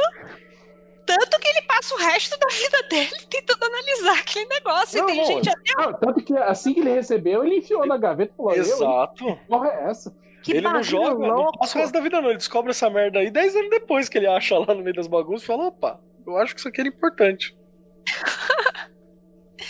É, você tem que pensar, teve o filtro lá dele ali. Talvez ele não tivesse preparado no momento. Recebeu e percebeu a importância só depois, né? Escreveu, não leu, o pau comeu. Então, mas aí tem essas, essas questões, né? É, é justamente isso que a, gente tá, que a gente tá levantando aqui. Isso invalida a obra do cara inteira? Não invalida, mas também não quer dizer que por causa disso você vai, né? Porra, o cara era perfeito, né? Olha aí, que E, maravilha. e também não quer dizer que 100% do que ele escrevia era iluminado também, né? Exato. Tem aquele programa maravilhoso do. Não é do que nem Fox. aquele, aquele facho de, em filme de, de, de alienígena, de repente, pá, surge em cima de você, você fica chocado, aí volta de novo, você tá num lugar escuro e Sim, fala. exatamente. Iluminação é uma experiência brusca. É uma batida de carro com as luzes do caminhão indo na sua direção. o da dor de cabeça é parecido, inclusive. É, eu também indicar pra galera aquele programa do Foco de Pestilência, que eles levam a egiptóloga, que é maravilhosa. Sim, eles sim, conversam. sim. É eles bom. conversam com a, com a mina lá sobre os elementos egípcios do Crowley, e, tipo, porra, nada, né, cara? Ele tava usando a alegoria que ele Ah, tinha ali na mão. sim. Sim. Vambora. Você lembra que eu falei, Kelly, depois de, de que eu, eu recomendei esse episódio pra vocês, depois de escutar três Foi. minutos do podcast. E fa- eu- com três minutos de podcast ouvido, eu falei pro Kelly, Kelly, que inveja, esse era um podcast que eu queria ter feito. É, fica aí o É, abraço aí pra e- galera do Foco. de- Apesar de telemitas. é, Gente, o bullying é, é amor, tá? O amor e o ódio são muito parecidos, por isso que a gente odeia tudo, porque a gente ama todos. Somos o Jesus do ódio de vocês. Nossa. É... Versão. Credo. Gente, vamos lá. Tem outros autores aí que a gente poderia citar pra gente só não ficar nessa trinca aí, Lovecraft, Osho e... Posso, posso arranjar um belzão? Vamos. Posso um belzão? Pô, mais? Então vambora. Tá, porra, esse, esse é grande, esse é grande. Eu adoro, assim, eu adoro dois livros. Um chamado Cabala Clifótica e outro chamado O Tark, o lado noturno das runas. Eu adoro. Calma aí, calma aí, calma aí, calma aí. calma aí. Sim. Não, não, não, não, calma, não continua ainda não. De- deixa eu fazer uma pergunta. Ô patrocinador do Tá. programa, a gente pode falar disso? Pode, mas eu vou ficar quietinho. Tá bom. Pra evitar contrato. Eu adoro, eu adoro mesmo. De verdade. Mas tá difícil de aguentar o velho, viu? Esse aí passou, tá passando da hora, né? É, não, tudo bem. ó, Ele tá, tá tendo uma experiência mística dele lá, doida, de cristão agora, de outras paradas. E beleza, vai ter sua experiência Ah. mística lá o quanto você quiser, não tem problema não. Porra, da hora. Legal que você tá aí no bico do corvo, literalmente, e tá curtindo pra caramba a parada, da hora. Mas, cara, pra segura mim, na outright, né? Fala. Imagina, no... então, pra mim a experiência cristã, foda-se, se você sentiu a Kundalini igual o Espírito Santo, quem sou eu para desautorizar a sua experiência mística? Acho que o grande problema ali pode ser um certo flerte e é um certo problema, é um problema sério do país de origem dessa pessoa que hoje, e, e não de hoje, né? Mas que hoje é um dos berços mais prolíficos para a tal da política dos alt-right. É onde você justifica qualquer crescimento de 0,001% da criminalidade, você culpa o imigrante. Você não está olhando para o seu pop cidadão, você acha que o problema real é o imigrante. Então, assim, nossa, é, é muito complicado. Eu. O, o Keller disse: Poxa, eu gosto muito dos dois livros. Eu não, des, não deixei de gostar de ambos os livros porque eu não vejo nenhum traço do pensamento que pode ser atual dessa pessoa. Pode ser. Eu não vejo traço algum na obra. Pelo contrário, então, inclusive, né? Pois Muitas é. vezes. Pois é, então, ok. Então é uma coisa que, assim, bacana, mas, poxa, tá, não tá dando pra defender o cara.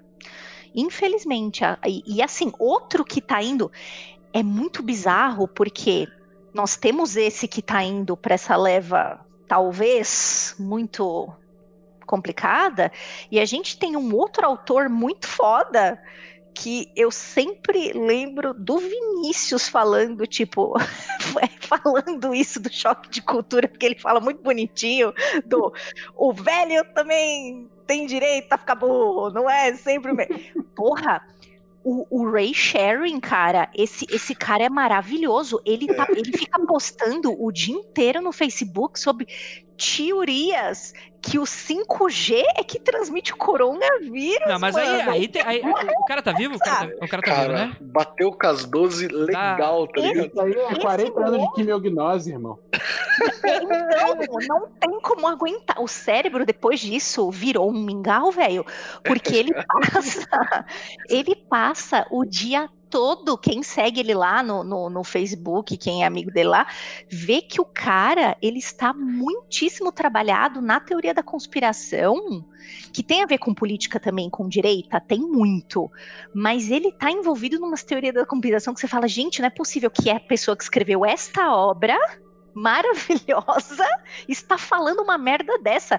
Vou colocar fogo na torre de 5G que botaram aqui, porque é isso que está passando o Covid-19 para as pessoas.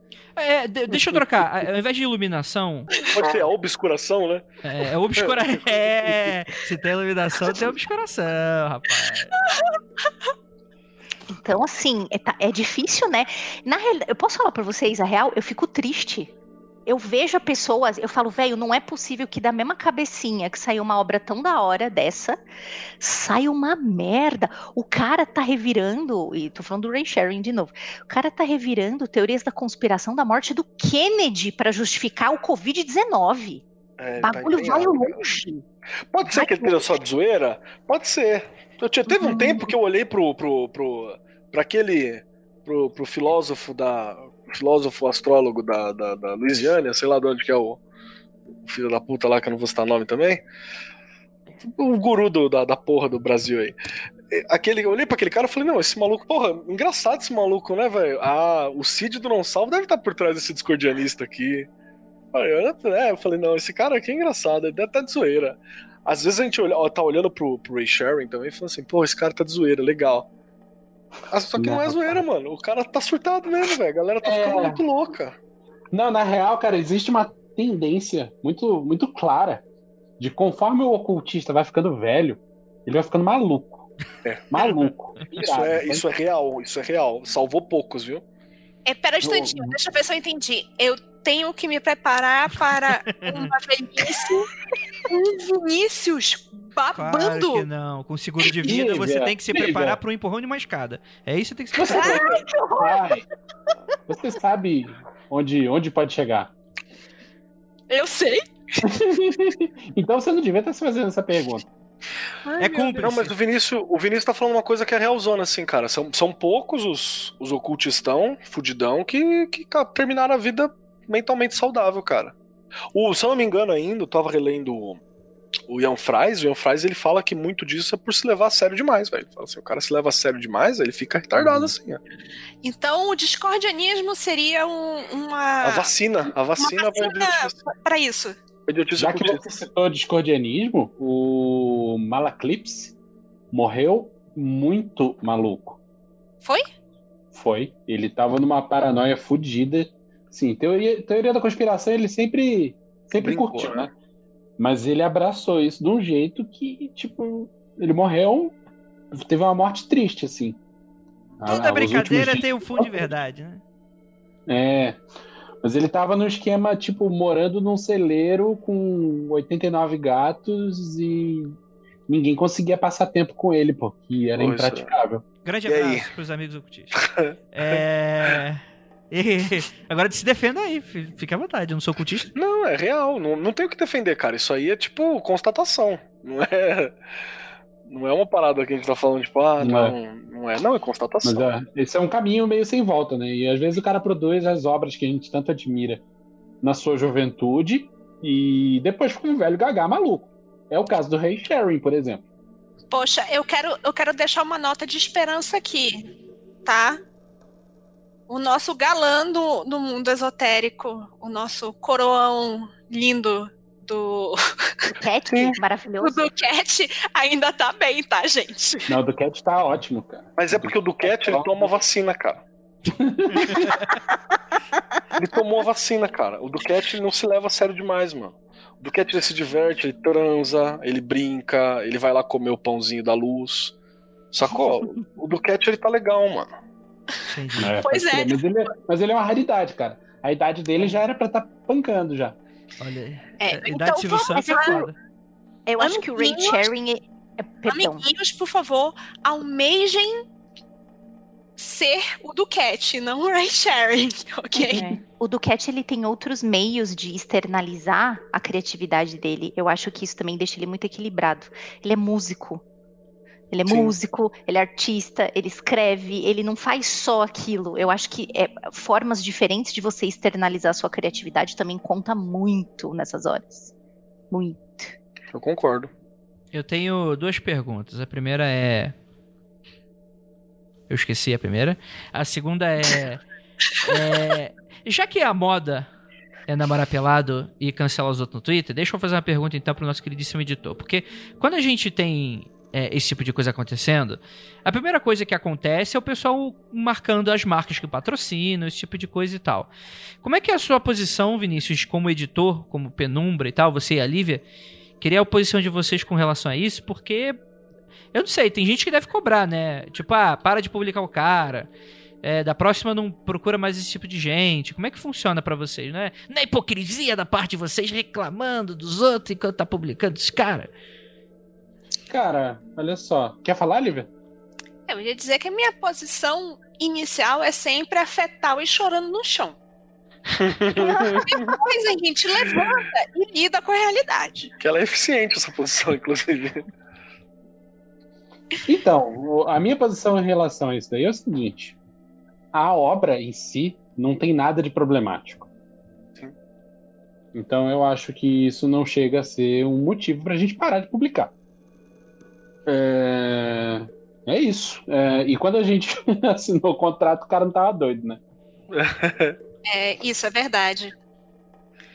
É, Se o cara já estivesse.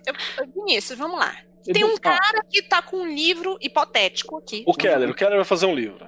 O Keller vai fazer um livro e o Keller. Não, o Keller não. O Kleber vai fazer um livro. Porra, esse cara tem livro bom pra escrever. Esse dele tem um livro bom. Então tem uma- um grande potencial para esse livro vender bem. Mas o cara é doidão. Então, eu vou dar um exemplo real, vou botar nome na parada. Eita caralho. Gosto assim. Tem um livro que eu adoraria publicar pela Penumbra e jamais corri atrás de publicá-lo porque eu sei que o autor é problemático. Sempre foi e sempre será. Andrei Fernandes. Apesar do livro ser muito bom. É, a gente tava falando Problemático de... o André Fernandes, mas a gente consegue lidar com ele sim. É só É. dar. A gente estava Tá falando desse rolê do, do ultranacionalismo e tal, né? Que o pessoal do- das vertentes nórdicas abraça, enfim. Existe um autor específico que isso não transparece em alguns livros, mas o cara, obviamente, tem esse pensamento de ser registrado, se encontra essa informação no Wikipedia, que é o Fratero D. Nossa, Puta. lixoso. O livro dele lá, o, o Practical Sigil Magic, é um livro foda pra caralho. Adoro aquele livro.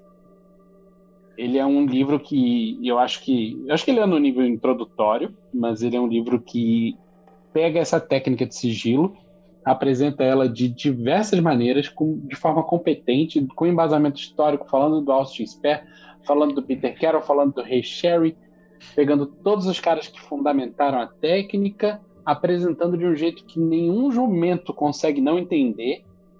E, porra, é um livro foda. Mas esse cara tem uma parada, ele tem um histórico de raça pura, de o verdadeiro metal boreal. Cara, é, é foda. Não, não dá pra dar palco pra esse tipo de maluco. Sabendo que o maluco, que o maluco é maluco, sacou? Então, e- esse tipo de coisa eu não boto a mão. Como diz o Keller, eu só enfio a mão na bosta se eu tiver distraído. Cara, e o pior de tudo que eu vou falar, numa boa, cara. O, mat- o material do, do, do, do Practical, ou seja, o Magic, mano, é bom para um caralho. É bom, uns- é bom pra É, caralho. Eu, eu tô usando ele pro curso do, do, do Magicando, que vai ter de sigilo. Teve um, tem uma forma ali que eu peguei, teve algumas coisas que eu sempre visitei. É bom pra caralho, assim. Mas você, você fez um cara que fez outra coisa muito bom, que é o Ian Fries, que tá legal, tá, tá Pois é, bacana, pois é, pois é. tá saudável. Não se é uma história errada. Até porque ele é um cara muito reservado, né? a data Talvez de publicação desse podcast? Pública, talvez se ele fosse uma pessoa mais pública, a gente soubesse de merda dele. Mas eu acho que não é o caso. Entendi. Quem mais que, cê- que vocês acham que é fudidão, assim, que é problemático? Olha, tem um livro que eu acho legal que tem gente que acha problemática e eu não acho problemático. Que eu sei Hum. que o Vinícius também não acha problemático. O, Le... o Lavei. Eu não acho nada problemático. Não, tem gente Nem a pessoa, nem o livro. Tá Por falando que é problemático Mas por que as pessoas falam que o Lavey é problemático? porque Eu o Lavei Lavey. naquela aquela. Como é que eu vou te dizer? Ele foi o ocultista mais marqueteiro que existiu depois do Crowley. Ah, mas o problemático é a Você filha tá dele, esquecendo não o Walter Mercado aí. Será que a gente consegue entrevistar o Walter Mercado? Ele morreu, amigo. Será que a gente que a gente consegue consegue? entrevistar o Walter Mercado? É, rapaz. Tem Talvez seja até mais fácil agora, inclusive. problemática é a filha dele. É mesmo? O que, que ela A filha fez? dele é muito problemática. A filha dele é envolvida com pessoas es- na extremo nacionalismo, xerá. E é É mesmo, autora cara? de um livro foda que é referência sobre magia sexual pra todo mundo que estuda sério essa Sim. porra, que é o Demons of the Flesh. Tem. Ah, eu Pois sim, é. já li. Pois é. Então quer dizer que o- a conclusão que a gente tá chegando nesse episódio é que o cultista tem que voltar a ser perseguido pra parar de perseguir os outros, é isso? Porra, não, não, viu? Nossa, Editar um E não é só ocultista, não. Cristão também. Tá precisando Não, mas o um cristão novo já, Nero. já é lugar comum, né, mano? Pro, o A gente tá precisando de um novo Nero aí, uma parada assim, né? Pra botar pra todo fuder. mundo. Problemática é a filha. Oh, perdão. Problemática é a filha dele que todo mundo fala que é a Taylor Swift, né? Pô, é legal isso, né? Parece pra caralho. Gente, procurem. A. Taylor Swift é a cara, é a cara da, da, da Lavéia. E A É, mano. é foda. ela é a cara. Mas a Ela gente, a gente chegou a uma conclusão Shrek. aqui, cara. A gente precisa da, do, do, do- do- do- da Inquisição do Bem aí, velho. Pra botar pra perseguir nerd. Cadê a BNM? Cadê a BNM pra decidir isso aí? É. A gente precisa. A BNM precisa. da BNM. Precisa disso aí, cara, pra decidir o que que pode. Falar assim, ó, se fizer tal merda, pode perseguir o nerd. Você entendeu? Se fizer tal merda, pode perseguir o, o, o telemita. Quais são os critérios para o cancelamento? Tem que sair um, um edital da BNM. Quais são os Sobre isso, critérios é. para cancelamento? Numa O- instrução normativa. A Isso. BNM tem que ter o, o Alto Inquisidor da BNM, né? Que é pra fazer o- a- correções de, de moralidade e, e serviço público. Entendi. Pode ser também. Quero, Tá quero, perigoso quero mais autores. Tem, tem mais autores aí na lista? O, o Jodorowsky, posso falar do Jodorowsky um pouquinho? Vamos, vamos. Jodorowsky, a gente tem todo esse problema. Eu já passei um paninho pro velho que eu falei assim, porra, é um velho de 100 anos, né? Mas. Mas já eu- foi novo, né? Oi? E era da puta até quando novo, né? Então, essa que é a parada. Aí você vai ver assim, tipo, eu não, os eu não sabia do bagulho do El Topo, né? Porque eu falei assim, ah, tá, ele tá falando essas merda aí, mas ele tem 100 anos, né? Quero ver alguém de 100 anos que não vai fazer essas merda. Mas aí eu fui descobrir os rolês do El Topo e é foda mesmo. Eu gosto muito de um livro dele chamado Psicomagia. E depois que eu, que eu, que eu descobri isso, eu percebi umas partes meio problemáticas no livro também. Mas ele é um livro. do Jodorowsky é a saga dos Metabarões. Então, a- mas quando você fala de quadrinhos também, é tan- tanto os Metabarões quanto o Incal é fantástico, né, cara? E é um problema, é um problema que eu tenho, assim, ele é o meu filho da, é um- é um filho da puta de estimação, assim, saca? Eu acho muito legal esses dois materiais, acho muito legal, mas não dá não, velho. Não dá pra, pra- não dá pra ter fotinha dele em lugar nenhum na casa não, saca? Uhum. É, Bom, eu vou falar mais um aí da, da- do meu objeto de estudo, né? O Estevão Flores, né? Que é o Hum. nome verdadeiro do Eder Thorson, né? Ele Posso fazer um comentário rapidão antes de você continuar? Por favor. Estevão Flores e Ralph Tegtmeier, também conhecido como Fratero D, têm uma coisa em comum e eu não direi qual é. Tem que se Sou a mesma pessoa. Sou a mesma pessoa? Não, O Frátero D e o. Os, os Stephen Flowers. é, existe um fio condutor aí. Corta na edição se eu falar? Corto, corto, corto. Corta Prometo, prometo. Uma das pessoas que me preocupou, já me preocupava muito, porque assim, né, quando as pessoas pedem para para indicar obras de estudo de runas, obviamente que o Eder Thorson tá aí no meio, ele tem o Futark, que é uma puta obra de, de base, não é, é a melhor? Não é a melhor, mas é uma boa obra de base, e muita gente não sabe que existe uma continuação do Futark, que é um, é um livro que se chama Runelore, é, no Futark, você não consegue. É muito difícil você pescar alguma coisa ali problemática. Mas no Rune Lore não é nada difícil você achar uns conceitos bem bizarros, assim. Tá? Tipo o quê? Ju, é, eu, o- na verdade, o Futark são três livros, né? É, tem, tem continuação. Eu tenho um das continuações, não sei se é o Runelore. Não é. Não, É não é, né? É o é. outro. Tá. E assim, no Futark eu não vi, o Futark eu não vi muita coisa. Nesse segundo que eu vi, ele é muito focado, o oracular, eu também não me lembro de ter visto nada problemático. Uhum. Mas eu não cheguei a ler esse terceiro. É, o Runilore, ele, ele, ele trata mais do que ele chama de é, lados psicológicos das runas, e aí é que começa a degringolar a sopa, Uhum. na minha opinião. Você começa a ter uma, uma, uma, uma série de ideias meio complicadas, onde palavras como pureza são usadas frequentemente em alguns Hum. contextos meio merda. Se você usar a palavra pureza e não for um conceito químico, temos um problema. É, temos mesmo. E, e assim, é, é, quando a gente falou do autor anterior, que também é um é uma é uma das pessoas que, né, que as pessoas falam bastante sobre, sobre runas, houve ali uma troca de mensagens públicas é, problemáticas que podem ser entendidas como um apoio a ideias meio torpes, entendeu? Então, assim, a galera já ficou com muitas, muitos pezinhos atrás também com ele. É, e, é, gente, é, é tão complicado, cara. Tá, tá lidando com esse, com esse parâmetro muito complicado, porque tem muita gente falando bosta. Você tem Você vontade de salvou- abandonar às vezes, Ju, por causa dessas coisas? Às vezes. Tenho Porque eu fico, eu tenho, eu tenho umas paradas que eu olho assim e falo, ah, velho, eu não mereço isso não, cara. cara. Ah, esse é o, esse é o meu. Mas, então, assim, é, o, o que. O que e, e assim, corta essa parte, por favor, Andrei. A gente tem um que tá chato pra caramba, tá quinta série. Que é o senhor Neil Gaiman, né? Hum, Ah, Senhor mas aí- Neil, Mas senhor aí, Neil Gaiman tá nível quinta série com o rolê com a. Com a... sim, mas aí Tá não é. foda. Não Ih, é. passou pano, mágico. passou pano. Não é mágico. Se eu Não é mágico, lógico que é. que são canceláveis fora do rolê mágico aqui, tipo, Andrei, monólogo. Pensei que você falar, o não, André é um deles. O Gaiman, o Gaiman tá tangendo, não vem não, o Gaiman tá tangendo. O quê? A magia? Dá numa boa. Gaiman é o melhor, dele. melhor autor sobre mitologia nórdica que, que eu já li.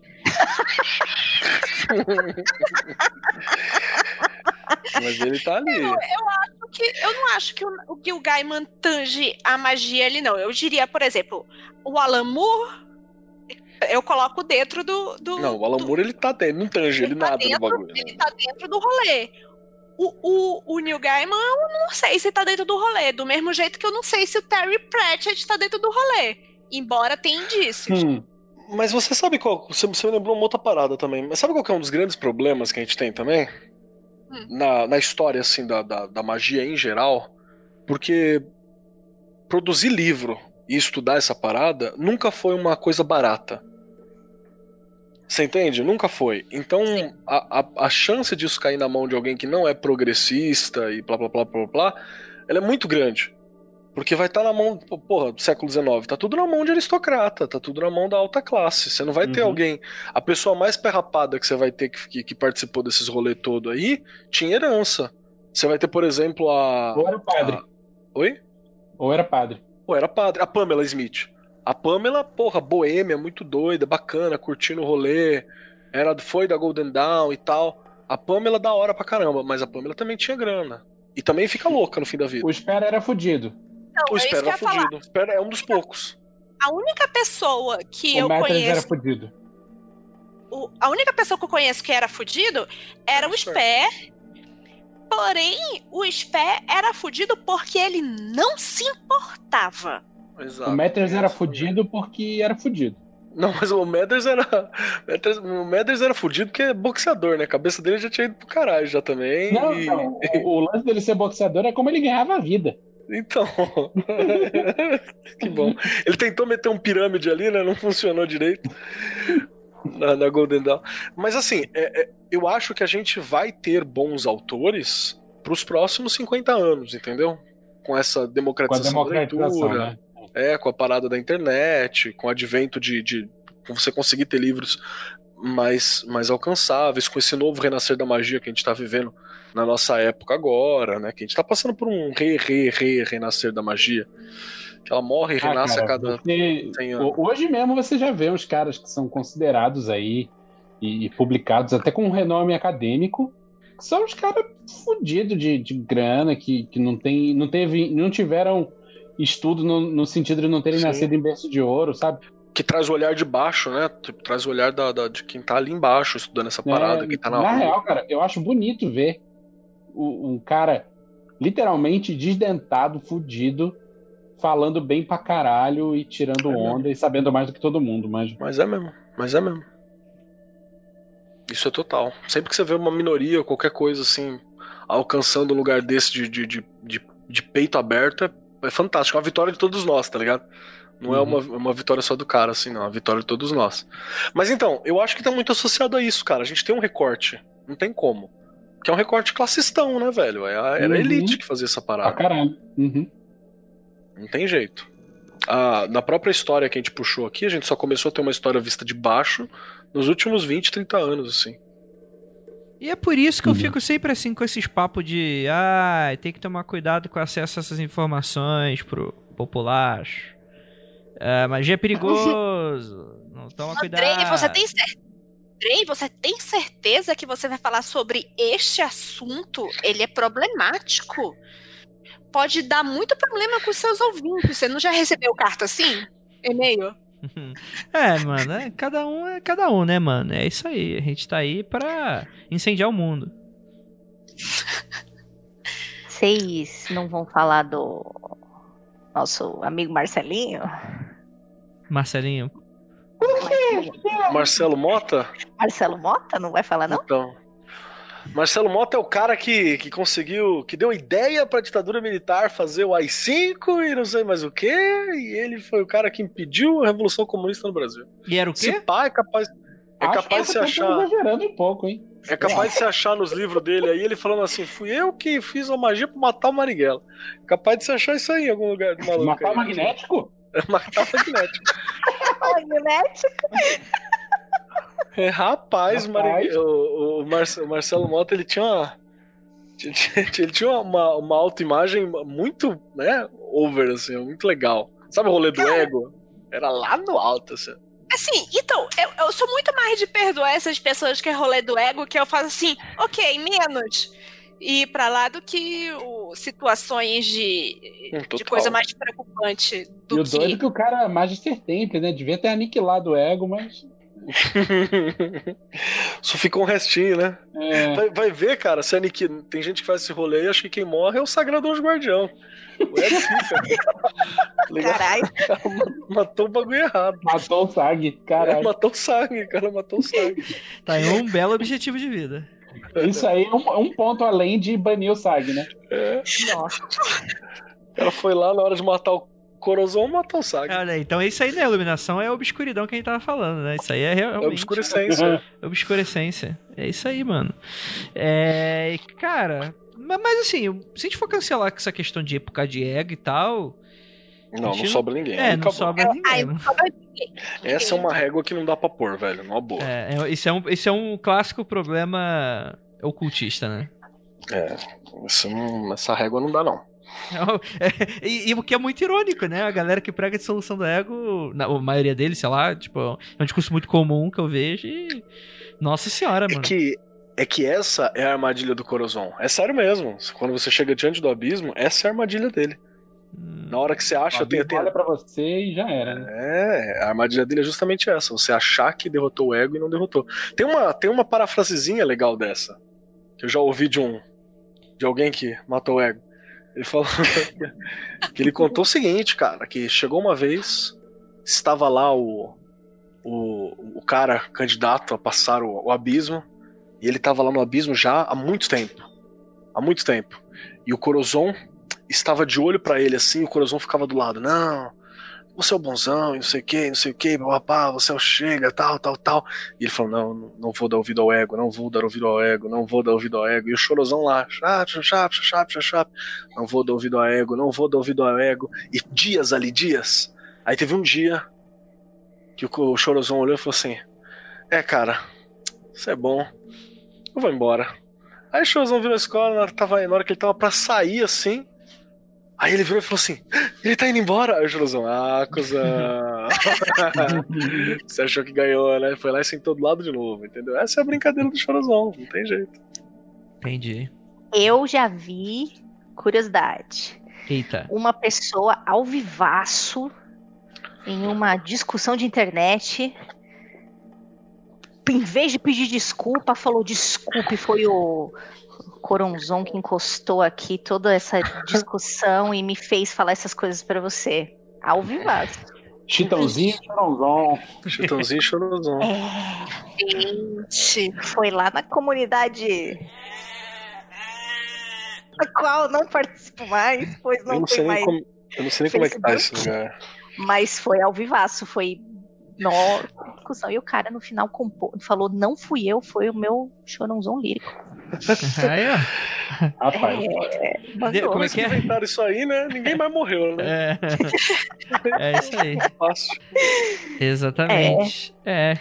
Acabou o episódio, né? Acabou episódio, Acabou. já estamos contando a história. Pode- Já. Olha, eu só, só tenho talvez uma pequena mensagem no final. Vocês falaram assim, poxa, se for é, anular o trabalho de todo mundo, não sobra nada. Não digo para anular, mas você que, que, que chegou e acha que o bagulho tá errado e que estuda, mano, escreve você um bagulho novo. Vamos fazer um pouco de coisa nova também. Acho que a gente tá é, debruçado em obras que, né? Aí, aí sim a gente vai entrar sempre na mesma questão. Poxa, é fruto do tempo, é não sei o quê. Então vamos colocar umas coisas novas aí. Vamos escrever umas coisas bacanas. Tem tanta gente que escreve no Medium, no não sei o quê. Dê, dê palco para essas pessoas também bacana. Tem muita gente falando merda também. É, então, é, dá uma olhada. Assim, obviamente que é importante a gente revisitar os clássicos, mas ideias novas nunca são demais, gente. Se coloquem aí e vamos fazer isso aí arejar, tirar um pouquinho do cheirinho de mofo, né? Só achar que o cara que escreveu isso há 500 anos atrás é o bonzão e você não é nada. Então, mas deixa eu dar uma má notícia aí. Intrínseca? pessoa. Vai. Se você, quer escrever, se você quer escrever uma parada nova, relevante, infelizmente você vai ter que ler a porra que os velhos, filho da puta, escreveram. sim, sim. Senão, Não tem jeito. senão você Mas você sabe qual, É, não, Não, sabe não. qual que é o truque? O, o Andrei deu o truque. Eita. Intrínseca, paga nós. O truque é justa. da- Intrínseca, manda um Lovecraft Country pra gente. O truque é realmente esse, cara. Você vai lá, você lê o Lovecraft, você fala assim, pô, legal, bacana, mas. Vamos, vamos ver como é que deveria ser? E aí você faz o teu, teu conteúdo ali, estuda pra caralho, É. lê os outros e traz o teu conteúdo re- repaginado. Traz o teu Lovecraft Como diz o Country. Bender, né? Faz o seu livro com jogos e prostitutas. É isso aí mesmo. É. Se, Hum, se você não gosta. Mas não, mas falando sério, bem, bem sério agora, tipo assim, é algo que eu sempre defendo, que eu sempre defendi, inclusive, no Mundo Freak, que era, galera, não tá gostando, mano? Faz o teu, mano. E tipo assim, ah, meu Deus, Andrei, você tá sendo é, arrogante, falando pro cara parar de escutar. Eu falei, não, mano, tipo assim, se você não gosta, sei lá, de brincadeira. Mano, faz um sério e, e coloca ali as tuas coisas que tu acredita e tal. E aí o podcast vai ser plural. Outro dia me perguntaram, ah, Andrei, você não fica. Acho que foi um- uma pergunta desse tom. Você não fica. O que você acha de, de vários podcasts aí? Você não fica chateado e tal? Eu falei, não, mano, pelo contrário. A, a, a galera vai fazer esses podcasts, cada um com, a- com o seu jeito, com o seu estilo. Isso vai é bom. ficar plural. E o que que acontece? O cara chato que quer escutar o podcast de ocultismo, mas ele é um babaca e só tem a gente, esse cara vai começar a escutar os outros, não vai me escutar, não vai, vai parar de me encher meu saco. Então, pra mim, isso é o, é é o modelo ideal, cara. Então, cara, eu fico muito feliz quando eu vejo, tipo assim, tem já dezenas de podcasts brasileiros sobre ocultismo. Dezenas, dezenas, dezenas. É só, tipo, tu sacode ali a- o Spotify, ele cai no teu colo, mano. Não tem mais desculpa. Sacudiu a árvore da vida, caiu todo mundo. A, a árvore da Clifote, né, dependendo do, do podcast. Então vamos lá, o resumo, resumo da ópera. Resumo da ópera. Eu tenho que ler Tem os abrios? clássicos. Tem abril, Não, leia. Né? Tem abril. Se você não concorda com uma parada e você consegue continuar a leitura, continue. Se você não concorda com a palavra, você não consegue, você não é obrigado a nada. É, não se torture. E Perfeito. se você consegue, porque nem todo mundo tem um dom de escrever e tal, por que você não escreve algo que, tipo, ou seja para refutar, ou seja para uma crítica. complementar, ou seja para fazer uma crítica? Cara, a- o- muita gente fala assim, ai, da argumentação, da, da discussão nasce a luz. Porra, se eu não discuto com você, eu não tô falando de briga. Eu estou falando de argumentação, de estar aberto a ouvir o que a outra pessoa está falando e pensar logicamente. Tipo, eu estou falando de, de, de, de troca. Uhum. Por mais que você não concorde com o que a pessoa fala, pelo menos você vai entender alguma coisa e, e, e, e trazer alguma coisa para você. Você não precisa ficar cancelando e fingindo que as coisas não existem. Deixa Perfeito, eu. Deixa eu então. Último bloco surpresa. Que vocês não estavam sabendo. Eita. Vai. Já que a gente aqui se colocou nessa, nesse pedestal da- dos cristalzinhos iluminados, criticando os outros, Eu? Botei? falei a gente. Tô falando de Juliana. Não, tô falando de cada um de nós aqui. Então. Nós só estamos apontando os Não, problemáticos. então, eu vou dar oportunidade. Vou, vou apontar a oportunidade aqui pra autocrítica do PT agora. Vamos lá. Pra cada um. Marcos Keller, você acha que tem alguma coisa que você cancelaria em você mesmo, que você deveria melhorar? Cara, tem várias, assim, na real, tem várias, assim. Eu recebo, eu recebo umas críticas bem bacanas no, no, nos inbox, tá ligado? Eu recebi uma, inclusive, até pouco tempo. Foi bem legal. Que, eu rece... que a gente recebeu bastante, e é bom receber mais. Que foi o. Eu, eu, eu queria achar a pessoa que falou pra mim citar ela. Aquele babaca, conseguir. né? Pode falar. Não, não, foi uma mina que ela olhou e falou assim, cara, show de bola, mas vocês vocês cortam muito a Ju no, no, no podcast. E eu falei, porra, eu achei que a gente tinha melhorado, mas eu vou tentar prestar mais atenção nesse sentido. Isso é uma coisa que é inaceitável. E, a- e a gente faz, cara. Você entendeu? A gente faz. E, e a crítica foi pra todos os meninos, mas ela, ela me citou naquele momento. Eu aposto que a gente corta a Lívia também. Isso é uma parada pra lidar. E eu vou te dar mais uma fala ainda. Eu, eu sou muito grato, muito grato mesmo, por ter tido gente que no momento em que eu dei uma mancada problemática, isso no passado, que eu sou tipo, vivo com coletivo, com a galera e tal. Eu me lembro de uma vez que eu fiz uma fala problemática a respeito do feminino, e aí uma galera sentou comigo na boa e falou assim: Ô cara, você viu o que você falou? Eu falei: Ah, comentário que eu sempre ouço e tal. Falou assim: Não, cara, analisa isso aqui, ó. Eu falei, porra, é mesmo. Aí me deram uma lição de casa que envolvia ler uma parte do, do- do- da Simone de Beauvoir e fazer um seminário. Mas assim, é, e, e aí a galera falou, deu, deu para entender? Eu falei, porra, deu, deu para entender, saca? Então, assim, eu acho que grande parte das coisas ela tem retratação, assim. Por isso que é importante apontar. Sabe como é que é, Então- é a solução certa pra isso, Kelly? Ah, A gente demite a Ju e a Lívia e aí ninguém vai ser cortado. é, eu acho que é exatamente isso que a pessoa quis dizer, inclusive, quando, quando ela me deu a crítica. É, então, assim, isso é uma parada. Mas tem, tem. Provavelmente tem várias outras, né, cara? Sim, com toda certeza. Juliana Pozilacqua, tréplica aí pra você. Mentira. É, o que, que você é. acha? O que, que você acha? Você tem algo que você acha que me- deveria melhorar e que você cancelaria? E autocrítica do PT.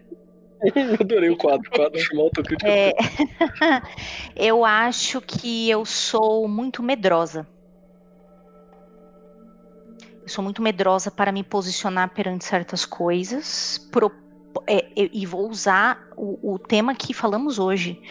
É, um hoje mesmo, no Twitter, uma, uma moça que eu sigo e converso com ela, ela é do, do rolê indígena, aprendo vários rolês com ela.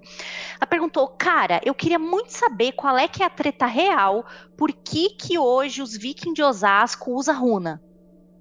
E aí veio o Caio, nosso ouvinte, beijo Caio, você é um amor, e me marcou. Tipo, ó, pergunta pra ela. Eu falei assim, olha, esse é um papo longo, eu vou mandar pra você via DM. E mandei realmente. Nós ficamos conversando a tarde inteira e foi uma conversa longa.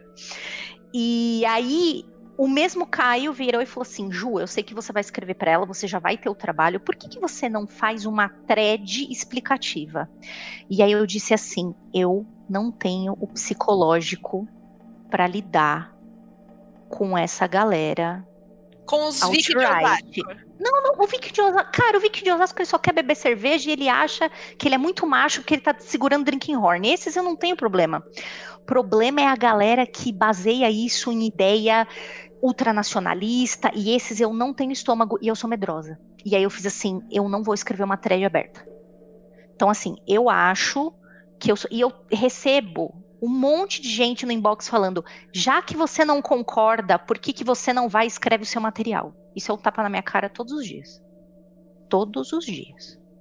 Mas eu tenho autocrítica de que eu sou extremamente é, medrosa e eu não me posiciono publicamente, principalmente com esse lance de estudo da runas, por puro medo. Meu cu tranca, porque eu não sei se eu vou saber lidar com essa galera que tem uma ideia muito torta. Eu não sei como é que eu vou lidar com isso. Então a minha autocrítica é: eu acho que eu deveria estar falando coisas mais graves abertamente e eu sou medrosa. Isso aí, show de bola. Lívia Andrade, autocrítica do PT agora. A minha autocrítica do PT é que eu fico muito com a bunda sentada no sofá. Eu fico muito no. no. no teórico e tal. É várias coisas que eu já fiz sem querer, eu poderia aprender a, a fazê-las efetivamente ou fazê-las com tipo intenção e tipo eu não sei se é preguiça se é, é qualquer coisa tipo eu não quero sair não sei se é medo. Eu sei eu sei. Você sabe então vai autocrítica é, DR DR é, é porque você sabe que se você fizer vai dar certo. Aí você tem medo. Puta, medo do sucesso. Caralho! Não é, não é medo do sucesso, é medo com o que fazer com isso. Com essa informação porque... de que eu tô boa. É, você falou que eu não sei o que eu vou fazer com essas coisas. Nada, não serve pra nada essas paradas. Só pra você ter um rolê legal, assim. Eu já tive situação que eu estava, tipo assim, super iluminada. E eu falei, tipo, ok, eu já estive lá para que eu vou me dar o trabalho de voltar? Sabe? Por isso que eu acho que eu não sei. Eu, eu acho que é muito mais uma questão de preguiça do que de medo, sabe? Tipo, ok, já fiz isso. Tipo, não sei se foi tão legal assim. É doloroso o processo. É, minha autocrítica é tirar a bunda do sofá mesmo. Entendi. Então, tô anotando aqui os pecados capitais da galera. Vinícius Ferreira. Autocrítica do PT. Não, eu sou bonzão, eu não tenho nada que vai ser cancelado. Autocrítica do PT. Eu não devia ter esfaqueado meu amiguinho. é... Uma coisa que eu, que eu já ouvi mais de uma vez e que eu não sei como fazer para melhorar. Na verdade eu sei, mas é muito trabalhoso e, e não é compatível com a vida. É... Como que eu faço para não enxergar o mundo pelo pelo prisma do homem branco hétero classe média. Isso é uma parada muito difícil. Cara, isso é. Isso é... é construção do dia a dia. Você provavelmente é, vai então... morrer sem fazer isso. Então, é uma coisa que eu tento ativamente não, não ver só dessa forma, mas é, 99,99% ,99 da minha experiência é isso. Então é muito foda fazer qualquer coisa diferente. E Dizem que eu cago muita regra, mas isso é consciente, isso eu faço de propósito. isso mesmo. Se você se incomodou, funcionou, né? É, eu, eu sei que o que eu falo não é verdade absoluta.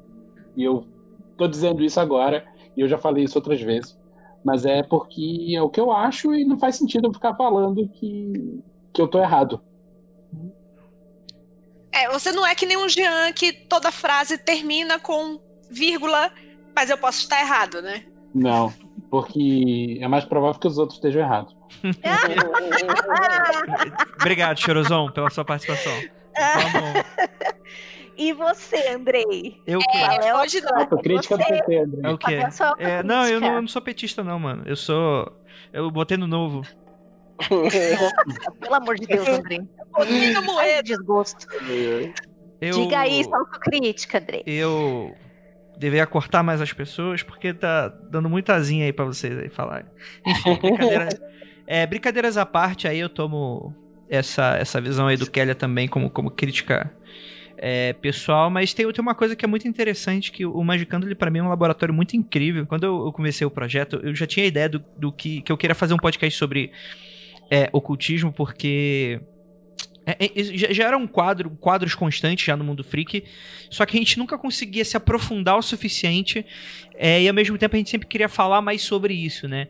E também é meio sacar o seu transformar seu mundo freak, tipo assim, a cada dois episódios ter um super profundo sobre, então eu sempre tive sempre quis, né? Ter um spin-off, algo relacionado a isso, né? E aí o que eu tinha, tipo assim, eu, o que era para ser o Magicano era pra ser completamente diferente do que ele é hoje. Inclusive, quando a gente sentou para gravar da primeira vez, ele, desde então, ele sai completamente muito diferente do que eu, do que eu planejei para ele, assim. É, e, e assim, é, é, muito engraçado isso, porque a, a gente tem um, um, jeito muito nosso de agradar, porque é diferente do mundo freak, que todo mundo meio que.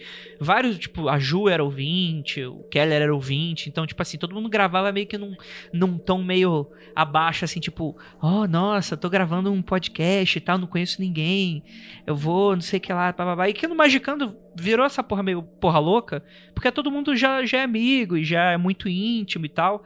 E aí, como eu não tenho conhecimento sobre isso, sobre essas coisas que a gente está tá relatando, eu sou só um bom ouvinte, é, eu, eu, às vezes me sinto muito perdido na produção do, do programa, do que, que o, o, o Magicando deveria ser, o que, que ele deveria entregar. E por mais que eu sei que tem pessoas que gostam, super adoram e tal, eu, eu ainda acho que é, o Magicano ainda não chegou no ponto ideal que eu gostaria, assim. E eu acho que essa lapidação ela vai ser muito grande. Parte disso é mais por, por uma falta de experiência minha do tipo, cara, eu já sei como roxar esse tipo de podcast como Mundo Freak, que eu já tiro de letra a parada. Roxar o Magicando para mim é muito difícil, porque isso parece muito alheio às coisas pessoais que vocês estavam falando, mas para mim isso pega numa parada muito pessoal minha que é tipo, é, por exemplo, às vezes a gente tá discutindo uma parada e eu, eu, novamente, eu não sei das paradas que tá falando. De repente, sei lá, tipo, do, do, do do servidor que vira tupa. Aí do nada eu enterro, corto todo mundo e falo: para com essa merda, essa porra não vira tupa. O que, que eu sei sobre isso? Nada. Mas por eu estar com amigos, com vocês aí, me dá tipo, fico, enche a porra do saco, essa porra desse assunto, todo mundo parece que fica com medo, parece que tipo assim, tu vira, tu tá querendo desenho, de repente ele vira o Ivo Robotnik e tá ameaçando o mundo do Sonic, tipo. Aí, aí, eu fico puto com essas porra, aí eu, eu, eu nessa, nessa minha personalidade é, do, do, do, meu signo, do bodinho, eu sou muito cabeçudo, né? O gosto... signo perdeu a razão, hein? É, você tem. Inclusive, eu não vou falar qual é o meu signo, mas apesar de que eu acho que foi bem claro, porque eu, tenho, eu tô com uma ideia de episódio de astrologia. Depois eu vou contar pra vocês. Que é genial. Tem dois signos de bodinho, Andrei. Fica então, a dúvida aí pra Fica a dúvida, mais ascendente, por exemplo. Aí, é, tem coisas aí que, que ninguém sabe. Mas enfim. É, então eu acho que muitas vezes eu sou muito falastrão porque eu, eu me sinto muito confortável com vocês. E eu acho que isso é um problema, porque se o ouvinte está escutando aquilo, ele fala, porra, às vezes um cara, um ouvinte novo que já conhece de ocultismo, fala, porra, quem que é esse cara que tá falando? Porque não, ele não tá embasando a parada, tipo, de onde que ele vem, o que que ele faz e tal. E eu já tô contando que o cara que tá me escutando é o cara que tá escutando o Mundo Freak já há oito anos atrás, sabe? E isso hoje em dia, quando eu vejo, tipo assim, é, é, eu tento me controlar muito para não ser esse cara muito, muito é, é, é intempestivo e, e muito é, impulsivo. E zoeiro também, né? Então, tipo assim, eu acho que é, é aquilo, né? Então. É, a gente faz muita gente de teto de vidro e muitas vezes a gente não gosta de ser teto de vidro da mesma forma. Apesar de que eu acho que os nossos haters eles têm que comer muito feijão com arroz ainda. Não, é... a, gente, a gente tá precisando arranjar inimigo novo, inclusive. Eu já falei, os, os, os, os nossos inimigos ou eles viraram amigos ou morreram. A gente tá, tá, tá difícil, cara. Olha aí, ó. E não vou dizer como morrer, inclusive, pra não me incriminar, porque eu não sou otário. Então é basicamente isso, assim. Eu acho que, tipo assim, é, é, é eu preciso. É, é, na minha opinião, eu preciso tomar, às vezes, um pouco das rédeas com relação a esse caos que tá acontecendo aqui. É, e sobre isso, e como, sei lá. Eu não sei se eu sou ocultista nem nada. Eu não, não, eu não gosto de denominar essas coisas aí. Para mim, eu não sei nada. Eu pratico muito pouco, muito menos do que talvez eu deveria. E eu não me sinto muito à vontade de ficar criticando isso na vida real ninguém, não. Mas no podcast liga a câmera e, e te vira a. Não, a gente tá aqui pra isso, né? A gente tá aqui pra apontar o dedo na ferida dos outros, né? E é, o que, novamente, é algo muito fácil de se fazer, né? É, é a coisa mais fácil do mundo é tu apontar o erro dos outros, né? Mas fica aí então a minha autocrítica do PT. Engenheiro de obra pronta, né? É o famoso engenheiro, engenheiro de obra pronta. Engenheiro de karma pronto, diria eu. Hum, é... Mas é isso, gente. Alguém que tem mais alguma coisa a acrescentar? Não, perfeito. Gostei do quadro Autocrítica do PT, adorei. Olha aí. Porque, porque aqui você vai ter, porque se esperar o PT fazer, você tá fudido. Não, Você não vai ver isso nunca. Opa. exatamente, exatamente. E nossos detratores também. A gente se abre aqui Aí depois eu fico escutando um zum zum zum aí, falando, ai nossa, porque Andrei falou no nosso episódio X um negócio e tal, ó como é que ele é bobão e tal. Aí eu fico, ah, rapaz, e a gente. Não, gente. E é muito a gente não se leva a sério. A melhor coisa que você faz é não levar também, né, cara? Sim, e fica um, um pedido também pros, pros nossos ouvintes, assim, não, não, não se torne esse cara aí que depois grava é, podcast de ocultismo, faz palestra, escreve livro, é o cara fodão que faz tudo e não tem defeito e não. E é tudo. Tipo assim, na, na magia não, parece que não tem espaço pra erro, né? Fica aí o nosso apelo aí do, do episódio que a gente fez lá, lá atrás de. é, quando a magia falha, o que que acontece, né? Tipo. É, é algo que a gente precisa sempre estar de olho aí pra não deixar o chorosão lírico tomar conta. É isso então, deu duas horas de gravação. É isso, gente. Gostaria de agradecer muitíssimo a todos vocês que ficaram até aqui. É, ósculo do bode, praise the sun pra todos vocês. Tchau!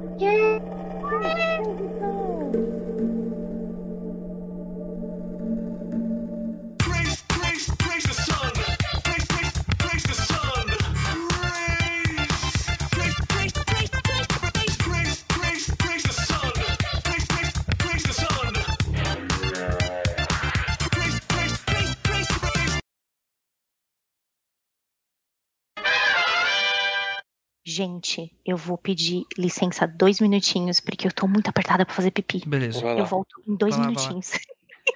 Foi no extra. hein? E enquanto a, Ju tá indo lá no banheiro. Andrei, Oi. dá pra ouvir um caminhão filha da puta que tá aqui atrás? Não, não tô pegando, não.